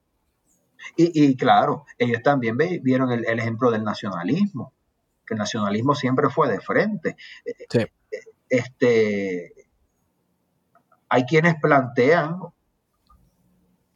que Alviso debió haber hecho la lucha clandestina o semi-clandestina, pero eso no fue la decisión. O sea, ahora es una nueva, o sea, en, el año 67, 69 específico, era otra nueva, realidad. Eh, y, claro, movimientos como este habían en otras partes de América. Yo creo que... Por ejemplo, o sea, entonces es un nuevo método de lucha. Es que también el, el de Cuba el triunfo de Cuba significó para mucha gente que era posible eh, eh, la victoria. O sea, era la personificación de la victoria en contra del imperio y de los intereses del imperio. Sin embargo, los mismos nacionalistas en muchas ocasiones los actos que ellos llevaban a cabo no eran necesariamente para derrotar al imperio con las armas, era más bien Una protesta. una pro- un- actos de protesta, actos para que el mundo supiera. eh, Sí, el mismo claro. Ayuya en Y en el 1950. Congreso. Y en el Congreso también. mismo. Actos simbólicos. Sí. Sí, en- entonces en, en el, en el caso de ya luego del 59 es, mira, un nuevo mundo es posible, se puede hacer. ¿Y, dónde están los métodos? ¿Quién los conoce? Pues Cuba, pues vamos a ir, vamos a Cuba a aprender cuáles son los métodos para replicar ese, eh, ese fenómeno que, bueno, que fue lo que se trató de exportar luego por, por Ernesto Che Guevara. Ciertamente. Ahora bien, es importante que ent- entender lo siguiente. En ese año 69, hasta noviembre, todos los actos que no se sabe cuáles fueron, no se sabe, eso está explicado en el libro porque no se sabe, eh, el Mira actuó sin identificar e- esos actos. Ahora, para ese, ese, ese mes de noviembre de ese año 69, la, policía, escuadrones de la muerte de Puerto Rico, atacaron la sede de, Claridad. Y fue un ataque violento, gases lacrimógenos, con tiros y demás. Y, básicamente en Río Piedra se formó, ¿verdad? Un salpa afuera porque estaba eh, Claridad estaba rodeado de policía. Ahí fueron los estudiantes a protestar, fueron miembros del MPI, del propio Claridad, ¿verdad? A intentar cruzar esa, esas barricadas eh, poli- policíacas. Y allí hubo peleas, hubo macaneo, o sea, Filiberto Ojeda fue testigo ocular de estos hechos de noviembre de ese año 69. Entonces, esto es importante entenderlo porque desde los años 50 hasta el 1969, Filiberto, como las demás personas que estaban dentro del MIRA, tienen la experiencia de 19 años, por ¿verdad? decir 17, 19 años, de ver cómo las fuerzas represivas de- del país actúan contra los movimientos de liberación y con- contra los ciudadanos, porque eh, verdaderamente es una cuestión de desprestigio, de ataque frontal, o sea, de encarcelamiento. Y eso fue tal vez la gota que colmó la copa. Un mes después, específicamente el 12 de diciembre de ese año 69, el MIRA salió a la luz pública. Y salió a la luz pública de una forma que se entiende, o ellos entendieron que debe hacerse de una forma grande, para dejarle saber al pueblo que ellos estaban ahí, también dejarle saber a las fuerzas, digamos, represivas, que ellos tienen una capacidad de lucha como para poder mantener esto. Entonces, esa noche de- del 12 de diciembre del 69, pues, estallaron unos artefactos explosivos en diversos hoteles de la capital. Y mientras esto ocurría, hubo dos personas del Mira que tomaron por asalto una eh, estación radial. Básicamente le llamaron al locutor, le encañonaron le dijeron, mira, ponte este disco y este mensaje, debo decir. Pon un número de Navidad, fíjense.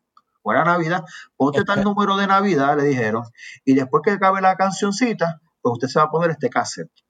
Y ahí entonces e- esa cinta entonces reveló el primer mensaje de, del Mira al pueblo puertorriqueño donde explicaba ¿Esta grabación existe? Esa grabación existe.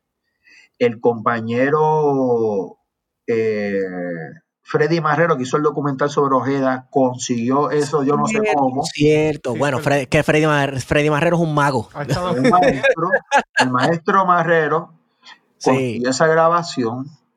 Este, yo lo que conseguí fue, fíjense, la, una traducción que hizo algún, algún escribano de- de- del FBI, una traducción al, inglés de ese, de ese documento, de esa grabación. Y claro, pues ahí entonces eh, el Mira expuso por qué hicieron esos ataques, este, cuáles eran sus motivos y demás. Y, y claro, ese fue su, su primer gran ataque y tal vez eh, el último. Porque dos días después, para para el día 14, ya la policía había acercado una residencia en Bayamón donde se escondían algunos miembros de esta organización que ellos ya tenían identificados previamente porque eran parte del MPI. Entonces, esto es bien, y- y claro, ellos tenían sospechas de otras personas, pero son sospechas. Dentro de la investigación que yo hice, ¿verdad? Como que resaltó el hecho de que, que no hubo agentes infiltrados en la cúpula del movimiento. Y esto es bien importante entenderlo. O sea, dentro de la cúpula del movimiento, quienes dentro del círculo de las personas que tomaban las decisiones de que tal día vamos a ir a hacer tal manifestación o tal evento, dentro de esas discusiones este, eh, no hubo agentes infiltrados. ¿Por qué razón? Y yo lo entiendo de esa forma porque si hubiese habido agentes infiltrados, pudieron haberlos prevenido, pudieron haberlos cogido en el acto. Entonces, e, ellos, ellos, van ellos tienen una sospecha y tienen una vigilancia. Acuérdense ya, todo aquel que salió del MPI estaba vigilado. Si yo estaba allí en, la reunión del MPI y yo cogí y, dije lo que dije, y yo creo en la lucha armada dice que esto aquí no lo vamos a hacer, lo vamos a hacer en otro lado, usted sabe que sobre esa persona iba, a haber vigilancia. Pues así, así fue. Entonces, se había identificado a esta persona previamente, pero a la cúpula, a lo, que fue la cuestión clandestina. Dentro del MIRA había personas que eh, estaban semiclandestinas, o sea, que tenían una vida normal por ahí y luego hacían unas cuestiones, tareas políticas de forma clandestina, o hubo personas que simplemente estaban clandestinos. Claro, es, es, característico de los movimientos que utilizan la guerrilla urbana como método de lucha. También la semiclandestinidad, que tienes una persona que de día, no sé, tal vez es una mujer que trabaja en una fábrica de textiles y por las tardes ella sale y va a algún edificio y se reúne con el MPI y hace ciertos trabajos políticos también. Exacto. Es, es, bien característico. De hecho, es, es una ventaja también que provee. Por eso es que eh, yo me he topado en mis investigaciones, que podemos hablar, ¿verdad?, sobre qué tipo de fuente utilizo, pero yo en mis investigaciones, utilizando como fuente las carpetas de la Policía de Puerto Rico, veo que hubo mujeres que estuvieron en el MPI que estuvieron carpeteadas por 20 años. Ajá. Carpetas tienen cientos y cientos de páginas. ¿Y qué son las páginas? Informes de fulana fue a edificio, a reunirse con el MPI en la logia de Amortal, yo no sé qué rayo, estuvo 45 minutos, una hora allí, salió y se fue a su casa. Cientos de páginas de ese mismo informe repetido. Entonces, eh, la señora, fuera de eso, parecía no tener una vida de gran activismo político, ¿verdad? El nombre de esta señora no es reconocido en los anales de la historia de Puerto Rico, sin embargo, llevó a cabo un trabajo político importante por décadas. Yo creo que ella se llama Reina Silie Mercedes Gastón, dominicana, de hecho. Wow, mira. Y, como ella, hubo miles, hubo miles de puertorriqueños y puertorriqueñas que eran perseguidos, mira, por, por inclusive pertenecer a grupos cristianos. La Juventud Acción Católica tenía carpeta. Dice, pero los católicos también tienen carpeta. Claro, dentro de la iglesia católica había católicos que eran radicales. claro que estaban involucrados, por ejemplo, en la salida de, la Marina de Culebra, de Vieques, ¿verdad? En, en Antulio Parrilla, que evidentemente era un, cura, eh, digamos, de, corte revolucionario. O sea, el, padre Antulio Parrilla, él quemó este, los boletos estos de, de, servicio militar obligatorio en Puerto Rico. O sea, y, estuvo, o sea, dio esas batallas también. O sea, aquí la iglesia católica y sectores de la iglesia, o sea, ciertos sectores de la iglesia católica, como ciertos sectores de la iglesia protestante, también han dado sus luchas. Desde, este momento que estamos hablando, desde los años 60 eh, y 70. Que también tenemos el, conflicto ambiental, ¿no? De las luchas contra la minería, la explotación minera que la iglesia también, el MPI, pero la Liga Socialista, pero también la iglesia va a tener un rol importante ahí. Sí, sí, sí, eso, eso es, parte de, los asuntos, claro que sí. Eh, el caso es el siguiente, gente. Ese primer gran ataque del MIR ocurrió en la noche del 12 de, diciembre del 69. Y unos días después, una de las células fueron arrestados. Entonces, eso provocó que dentro de la organización hubo un, desfase. Eh, provocó que mucha gente saliera corriendo, se escondiera, de, abandonara el asunto. Otras permanecieron. Entonces, con esas dudas de que qué se va a hacer, qué, qué no se va a hacer. Entonces, según las personas que yo entrevisté, el MIRA, en ese momento, estamos hablando ya entrando en el año 70, dejó de hacer manifestaciones armadas reconocidas, lo que abrió el espacio para uno pensar que continuaron haciendo ¿verdad? Este, manifestaciones armadas, pero sin identificarlas. Entonces, claro, ya ahí, eh, y ante la evidente negativa de los entrevistados de no, decir, pues, yo sé que ellos no iban a decir, yo me tuve entonces que, vamos a ponerlo así, orientar en base a la evidencia que el FBI eh, puso en sus carpetas. Entonces, claro, cuando uno examina los volúmenes, de, de, de, de hecho, fueron 10 volúmenes que le hicieron al Mira de, de carpeta. Eh, si uno mira entonces esa trayectoria, lo que usted va a ver es que tanto en Puerto Rico como en los Estados Unidos van a haber diversos tipos de ataques a instituciones, digamos, militares de servicio selectivo eh, y, sobre todo compañías estadounidenses, ¿verdad? De, digamos, mueblería, este, supermercados, ese tipo de, de tiendas, farmacias, como la, la Walgreens, las Woolworth, ese tipo de, compañía de aquel momento. Eh, pero nadie entonces se, se ah, se me fue la palabra ahora mismo, ¿verdad? Nadie se hacía responsable de, esos ataques. La policía, la policía, en una primera instancia, los primeros que siempre tenían en la lista de que habían hecho esto era el MIRA. E, e, eso sí que, ¿verdad? Eso se destaca, ¿verdad? tales ataques en tal, ciudad, en Nueva York hubo un momento en el 61, 60 y 70 y 71 que hubo diversos ataques a unos supermercados. Y los primeros sospechosos, ¿quiénes eran? El Mira, el Mira, mira, en Puerto Rico también el Mira, el Mira. Ahora, eso no, eso no lo sabemos, si fue el Mira o no. Ni, la policía lo, lo sabe y menos yo lo sabré. ¿Por qué? Porque ¿Habrá alguien que se puede entrevistar? Que... Nunca, perdone, nunca se pudo probar y, ahora, después de 30, 40 años, nunca le va a decir ni a ustedes, ni a mí, ni a nadie si ellos lo hicieron o no. ¿Ustedes me están entendiendo? Sí, claro. claro. Eso, los responsables, quienes lo hicieron, lo hicieron la policía nunca pudo probar esto en los tribunales. No los casos de los que cogieron en, en, Bayamón se cayeron. Como inclusive cuando ese mismo año 70, el, 10 de, octubre del 70, se arrestó a Filiberto Ojeda en, en Quebradillas. Él por lo que lo están buscando es por ley de explosivos. Claro, cuando el hermano pagó las fianzas que lo liberan en lo que viene el juicio y él coge vuelve a la ruta clandestina. Diez años después, ya para el año 78, 79, esos casos se cayeron en los tribunales porque nunca se pudo probar eso. Ni, lo de Ojeda ni, ni, lo de nadie. Así que e, e, esto queda como, ¿verdad? como algo que se queda e, en el aire, como un tintero, porque verdaderamente no hay forma, a menos que uno de estas personas lo admita. Y yo entiendo que a esta edad, estas personas no lo van a admitir. Por eso les digo, ni a ustedes ni a nadie le van a decir esto. Sí, sí. Eh, así que yo no, y claro, yo no insistí en ese asunto. Cuando yo, eh, me tocó entrevistar a estas personas, yo no insistí en, estos asuntos. Ahora, ellos me, me aclararon. Nosotros hicimos unas cosas que nos hicimos responsables por ellas y otras que no. Porque eso fue un asunto interno de la cúpula política de esa organización, en la cual ni la policía local ni el FBI pudo entrar.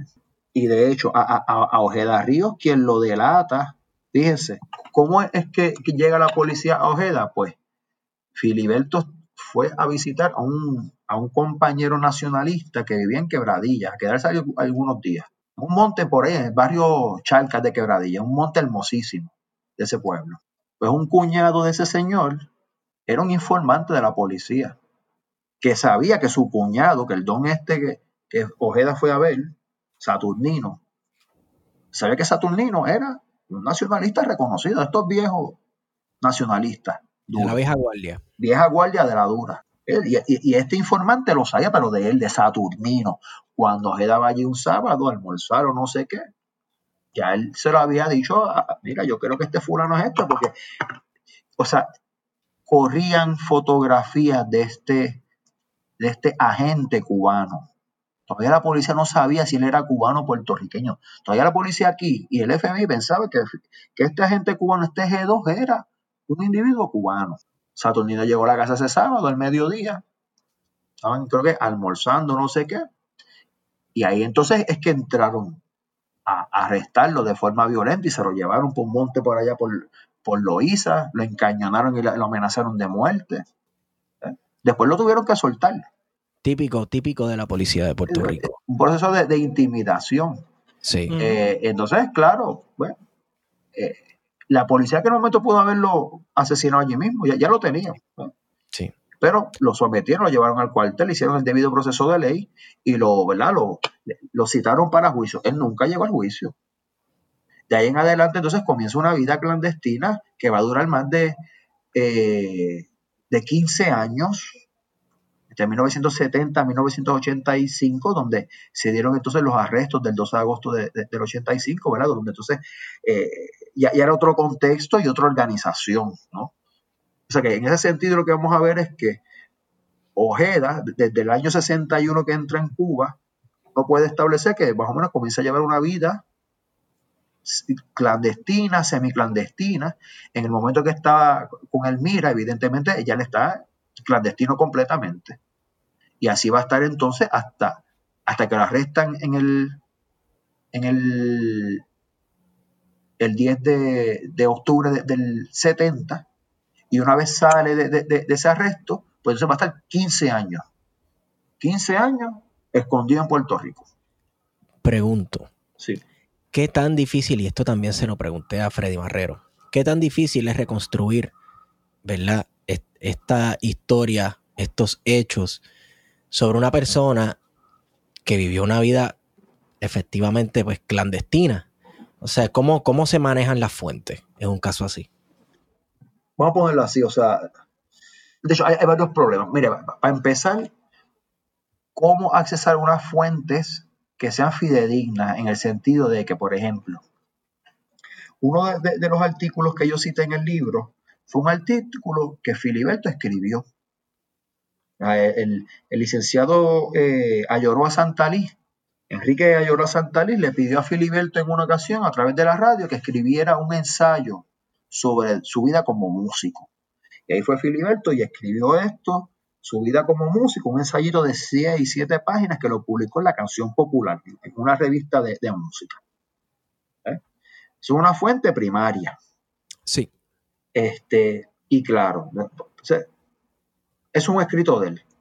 Los otros escritos que yo me encontré de Filiberto Ojeda de ese momento del Mira fueron documentos que la carpeta o los escribanos de las carpetas pusieron ahí.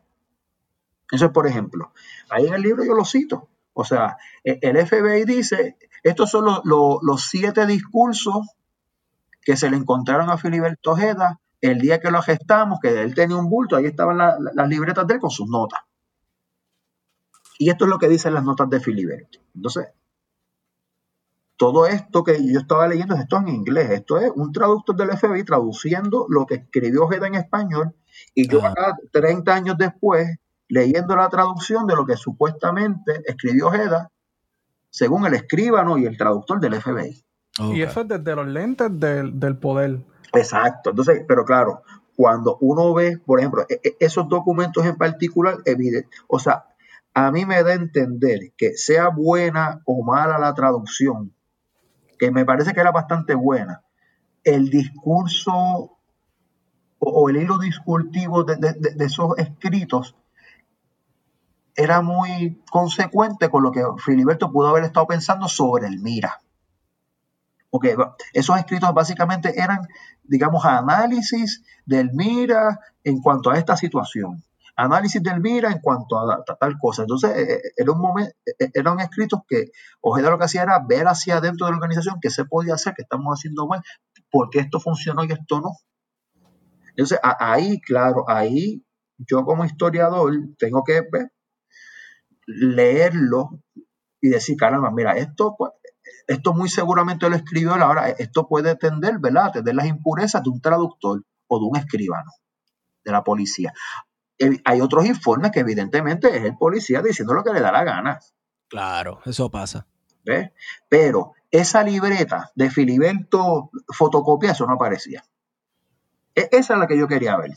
Sí. Yo quería ver la, la libreta, eso debe estar tal vez me- metido en, algún archivo del FBI, ¿verdad? Esa, esa es la evidencia, eh, este, digamos, la, real, con las huellas digitales y todo. Esa, esa libreta, no sé dónde está, pero esa es la que yo quería ver. Eso es una cosa, ¿no? ¿Cómo, o sea, cómo entender cuál fuente puede ser más fidedigna que otra? O sea, eh, eh, eh, eh, uno tiene que tener ese ojo. Y yo no lo puedo tener. Verdaderamente, cuando, si uno realmente se mete en, en ese, esos documentos de las carpetas, tú puedes apreciar cuándo es la versión oficial y cuándo es la de el, el revolucionario. Eh, eh, Eso, eso yo, yo, yo lo, lo- lo pude, lo pude ver. Eh, ahora, las conjeturas que hace la policía son otra cosa. Porque hay muchos informes que son conjeturas. Eso de que estamos hablando que, por ejemplo, ah, que si aquel fulano se metió en la casa aquel, estuvo dos horas allí abajo, pues ahí tú puedes pensar lo que a ti te dé la gana, pero cuando eh, específicamente estos documentos que son los que yo cito en el libro, que son, no sé si son cinco o siete artículos, que de hecho yo los traduje. Yo dije, mira, yo, yo voy a traducir esto porque la gente necesita, eh, digamos, oír, aunque sea la versión que tiene el, el FBI de, lo que dice Ojeda, que la tenga. ¿Ves? Eso fue lo que yo vi. Este, entonces yo hice una traducción de la traducción. De la traducción del FBI. Eso es una complejidad. Ahora, los entrevistados es otra cosa. Se va a meter a chota después de viejo. Exacto. La dificultad No. también, la, la dificultad de, de cómo el entrevistado maneja la información, porque estamos hablando de personas que pues saben cierta información de los sucesos que estás estudiando y muchas de esas personas que se vieron directamente envueltas con esos sucesos tal vez están vivos, no quieren perjudicar a nadie, no quieren perjudicar la lucha, no quieren meterse a chota, etcétera, que es un problema que tenemos los historiadores en Puerto Rico. ¿verdad? Debido a, a nuestra situación que todavía somos subalternos eh, del gobierno de los Estados Unidos Mm. y, y lo que digamos del pasado aún puede tener unas ramificaciones y unas consecuencias punitivas sobre nosotros y sobre las personas implicadas de lo que yo estoy diciendo Sí. imposibilita casi el, el trabajo de un historiador y le digo porque he estado hablando con otras personas de otros países que se vieron envueltas en, en- en estas luchas o en situaciones similares en eh, más o menos el mismo tiempo y todos te hablan con una tranquilidad y te dicen todo con fecha, nombre y apellido como si nada. Y es que en el caso de ellos no existe la circunstancia política bajo la cual nosotros estamos sumergidos, todos y todas los que viven en Puerto Rico, que decimos un nombre o decimos una fecha y, y- y puede que mañana salga un titular en, en- en las noticias de que a fulano se lo llevaron para la cárcel. Ciertamente. Por eso, entonces, acuérdense de esto. Eh, el FBI hizo público esas carpetas, eh, eh, de, diversas organizaciones, pero en el caso de la del Mira, esa carpeta en particular fue fuente primaria. Porque es la versión, oficial ahora. Si, las versiones de los combatientes, yo no tengo libro, no tengo investigación porque las entrevistas que yo hice, que fueron a tres personas, de las cuales dos eran miembros del MIRA, porque realmente el, primero que entrevisté fue al hermano de, Ojeda, a Willy Berlo, y Willy Berlo no, no participó en nada de esto. Él era hermano de Filiberto. Por eso ese, ese capítulo que yo le dedico a la humanización, a que, ahí que usted va a ver al ser humano, sin, sin cuestiones políticas. Ya entonces los otros dos miembros del, del MIRA, que, que, que digamos que me admitieron que estuvieron ahí y se atrevieron a hablar. Y, y- de hecho, y me concedieron la, la entrevista, confiaron en mí, porque esto también es un acto de confianza. Este, yo tomé estas entrevistas con el mayor respeto posible eh, y de hecho las transcribí y las usé como cita, como, como referente para que hubiese un, un, un contrapunteo de ideas. O sea, no era meramente dejar a los clandestinos hablando solos o el FBI hablando solo. No, no. Vamos a ver qué dicen ambos grupos de poder, porque ahí es que viene la confrontación, ahí es que viene la lucha de clase, ahí es que está la, cla- la- la subalternidad. Y, en ese sentido, esos dos grupos, tanto eh, eh, los, grupos de combatientes como los grupos represivos, son los que se encuentran entonces al final del camino. Ya sea eh, cuando el Mira hizo una manifestación de, volar un, qué sé yo, parte de un servicio militar obligatorio, o como cuando el, oficial entonces va y los arresta. Sí. Son puntos en, en el que se encuentran. Entonces, la, la, idea entonces era tener ambas versiones, claro. Ya lo, ¿por qué, ¿por qué Filiberto Ojeda, gente? Pues, mire, en el, momento que yo tuve que hacer mi tesis doctoral, estamos hablando de 2011, fue que yo empecé a hacer eso, o sea, la, idea de una propuesta, tesis, qué sé yo, yo decía, caramba, ¿de qué tú quieres hablar? Porque aquí hay muchísimos historiadores e historiadores que han, trabajado unos temas interesantísimos. Eh, y evidentemente yo estaba buscando buscando algo que hacer, algo, algo que, más que nada me, me gustara a mí, puede ser mi pasión. Y bueno, yo a esto de los movimientos clandestinos, yo recuerdo ser un niño, un carajito de 4, 5 años, 6 años tal vez, cuando la huelga del 81 ese me acuerdo que estaban apaleando a los estudiantes y yo no entendía, yo era un niño, estaban apaleando a los estudiantes, no sé qué. Y me acuerdo de las palabras de, mi madre, de Leticia Ruiz, que ella, como quien dice tal cosa, dice, deja que los cojan los macheteros. Ella, no dijo más nada. Yo no sabía lo que eran los macheteros tampoco. En el 81 yo era un niño. Pero siempre me acuerdo de esas palabras de mi madre. Ya después lo que pasó después, yo no me acuerdo porque los niños no se envuelven en, política ni en cosas. Ahora, cuando ya yo crecí, que ya era un, joven escolar de, escuela superior, hay un amigo que me invitó a mi primer grito al Ares. Dice que fue en el año 91. Fue el momento en que Filiberto se quitó el grillete por segunda vez. Pues yo estaba ahí cuando pusieron la cinta, que él se cortó el grillete y, le pegaron fuego al, al casé de aquel, en la Plaza de la Revolución, yo dije, ¿qué, ¿qué, es esto? Yo vengo con todo este bagaje y, y otras luchas estudiantiles, cuando estuve en la YUPI, pues, uno se involucra en unas organizaciones y unas cosas. Al momento de hacer mi tesis, dije, ¿qué yo voy a hacer esto? Algo, claro, ya habían pasado cinco años del asesinato de Filiberto Ojeda. Cuando a, Filiberto lo asesinaron, como unos dos o tres meses después, yo me puse a meter, o sea, yo me, yo me metí, debo decir, yo me metí en, en, colección puertorriqueña, en la colección de periódicos, a ver desde cuándo estaban mencionando a Filiberto en la prensa. Y, por ahí empezó la cosa. Yo primero quería hacer un análisis de la proyección de Filiberto Ojeda en la prensa, hasta que la doctora Evelyn Vélez me dijo, tú hiciste un, un trabajo de, investigación ¿verdad? De, de los periódicos magníficos, pero tú vas a trabajar con la carpeta. Y fue lo mejor que ella me dijo. Porque entonces ahí yo, yo me enfoque. Olvídate lo que dice la prensa. Olvídate lo que dice un, segundo, un terciario, o sea, porque las opiniones las tiene todo el mundo. Vamos a contrarrestar la oficialidad. Porque si te vas a poner qué, escribió aquel, qué escribió aquel, no vas a terminar nunca. La oficialidad y los clandestinos. ¿Qué es lo que dicen ellos? Entonces, por eso la importancia de tener la carpeta y las entrevistas. Ah, eso, eso habla un poco de cuál es el rol del historiador en su disciplina.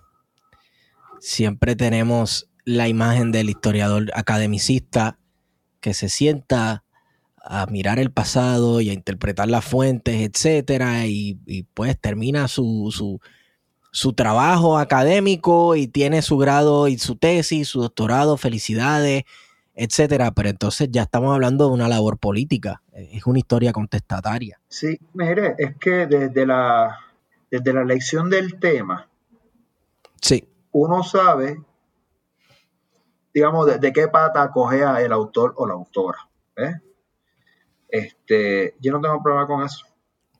Claro, no, es, es, algo que a veces se hace de manera más implícita o explícita, pero está presente en todos los trabajos en la historiografía de, de ¿verdad?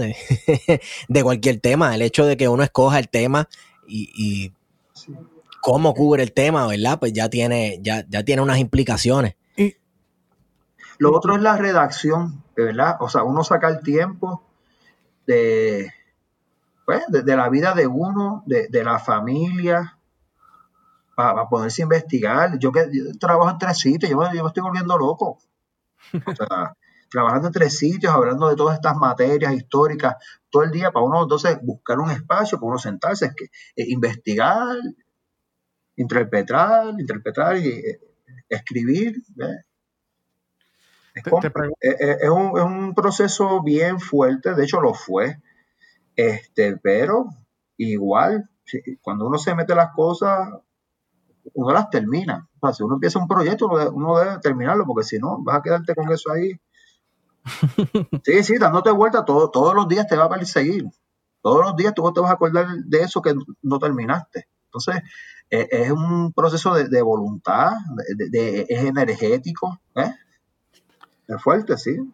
Eh, Álvaro, además de, haber hecho, de haber realizado entrevistas, de haber consultado eh, periódicos ya de, difusión nacional, y usaste también revistas o periódicos del movimiento independentista y de la izquierda puertorriqueña. Mira, yo en el momento que trabajé la colección de periódicos, pues miré Claridad, eh, pero en claridad, para los años que, ocuparon el, la investigación, claridad no, no, o por lo menos lo que yo vi, yo no vi hubiesen artículos del Mira. Yo no vi eso. ¿Por qué? Eso debe haber yo, una razón. Yo pienso, yo pienso, a mí nadie me aclaró esto, pero yo pienso que siendo Claridad el periódico oficial del MPI, y habiendo habido una ruptura entre unos delegados del MPI que eventualmente fundaron el MIRA, ante esa ruptura, eh, digamos, política de ese, de ese movimiento, pues el MPI se desligó de lo que posiblemente estaba haciendo el MIRA. Y yo entiendo que, que fue una decisión hasta dual. ¿Cómo yo le voy a pedir al que, del que yo me quiero separar que me publique algo? publico yo. Por eso la importancia, fíjense, de, no haber conseguido los, eh, los, documentos que creó el MIRA. Porque el, yo no, no, tengo una ciencia así, no lo sé, acabaría, no lo sé, no puedo decir. Que el MIRA le puede enviar un comunicado a Clarina que yo se lo publicara. Yo no lo puedo decir a usted, porque eso yo no lo vi. Tal vez el, la CAL tenía puerta abierta en claridad. Pero el Mira no, no necesariamente. Bueno, ahí se ven también los conflictos políticos internos, ¿no? Al claro, de las organizaciones. Que ha caracterizado a las izquierdas políticas del por país. Eso, pero acuérdense, eh, eh, por eso es que lo digo, o sea, el rompimiento del MPI en el 67 fue bien, es importante para entender quiénes eran los del Mira. Y, de hecho, aquí en, el, texto yo hablo de, unas personas que, y de hecho, y las características, muchas de las características o de los, digamos, las pequeñas biografías que yo pongo de las personas son sacadas de la carpeta, pues que los tienen identificados. Que si viajó a, eh, a Checoslovaquia, que si viajaron a la República de China, que si viajaron a Vietnam, todo eso lo tenía el FBI.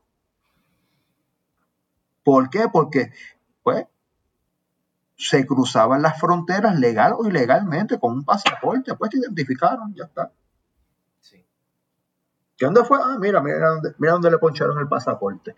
Por eso hay, hay, a muchos puertorriqueños no le ponchan el pasaporte cuando van a Cuba. Cierto. Le ponchan la visa.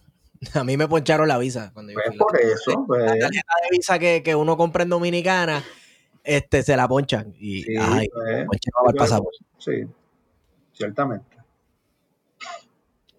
Bueno, este, yo creo que podemos ir cerrando, ¿verdad? Profesor, le damos gracias por eh, concedernos este rato para tener esta conversación. Queremos recordarles a todos y todas los que nos están escuchando que puede comprar el libro del profesor llamado violencia política y subalternidad colonial, el caso de Filiberto Ojeda y el Mira, 1960 a 1972. Yo creo que este libro 787, chequemos está este libro. Sí, está el libro 787. Sí. Puede, sí, puede comprarlo por libro787.com, ¿verdad? Gracias a Libro787 por patrocinar esta nota al calce. Recuerde que puede utilizar el código de promoción plan de contingencia para tener shipping gratis a Puerto Rico y los Estados Unidos. Super, mire, también está en la librería El Candil en Ponce. Ah, sí, sí. Está en la librería Mi Casita en Aguadilla. ¿verdad? Que yo soy de por allá, yo mantengo relaciones con la gente de mi pueblo. Y acá en San Juan está en Librería Mágica, en, Librería Laberinto en el Viejo San Juan y, y con Norberto González. Perfecto, así que apoye sus librerías locales y sus librerías locales son bien importantes para el desarrollo de nuestra cultura. Y regalen libros en esta Navidad. Claro que sí, regalen un montón de libros. Eh, si, si, los familiares viven en Estados Unidos, pues los compran en Libros 787 y recuerde que si usa el, código plan de contingencia, el shipping es gratis, así que les va a salir más barato. Súper. Súper, súper. Guario, ¿dónde te consigo? Me consiguen en Guario Candanga, en Twitter e Instagram. A mí me consiguen en Estigón por Twitter. Profesor, ¿tiene algún lugar donde lo, podamos conseguir o cualquier persona que le tenga preguntas, alguna página de Facebook, Instagram, Twitter? Miren, eh, yo no soy una persona de estar en redes sociales ni nada de eso, pero tengo una persona que está colaborando conmigo, eh, que abrió una página en Instagram para hacer promoción de, este asunto. Sí. algo así como eh, Libros Álvaro Rivera. Ok. Pues este, vayan y busquen Libros Álvaro Rivera. Poquito a poco vamos a ir intro, ¿verdad? Este, publicando algunas cositas y demás para darle promoción al texto. De hecho, el día 22 de ahora de diciembre vamos a hacer la presentación en la, escuela Goico, una escuela de estas que cerraba el Departamento de Educación y la comunidad de la calle Loiza ha rescatado. Así que ahí esa tarde me va a estar acompañando la doctora Evelyn Vélez, este, me confirmó Che Paralitici, el filósofo Alberto Soto, que fue el que hizo el montaje del libro, y mi hermana Ana Victoria Barrientos, que fue la que hizo el diseño de la portada, ¿verdad? Toda esta gente va a estar compartiendo conmigo de forma, eh, de hecho, algunos virtual, algunos otros presencial, ¿verdad? Porque hay que mantener el distanciamiento y demás. Así que estamos con ese invento, ¿verdad? Este, para pues, darle promoción al libro y poder compartir. ¿Perdone? ¿Qué día es? Es el día 22 de diciembre, ah, de 5 a 7 de la noche. Ok, Sí. perfecto. Bueno, pues entonces el que quiera darse cita o el que quiera darse una cibercita por allí, este, vaya y pase y apoya al compañero. Em, gracias nuevamente, Álvaro. Y gracias a ustedes, de verdad que sí.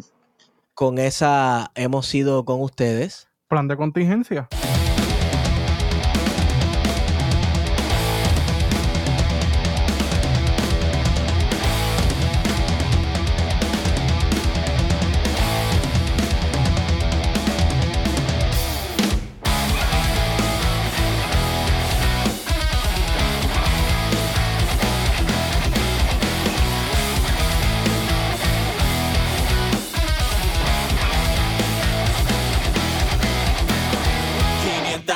Veces ya te he visto fallar y no quiero ser yo quien te cague siempre.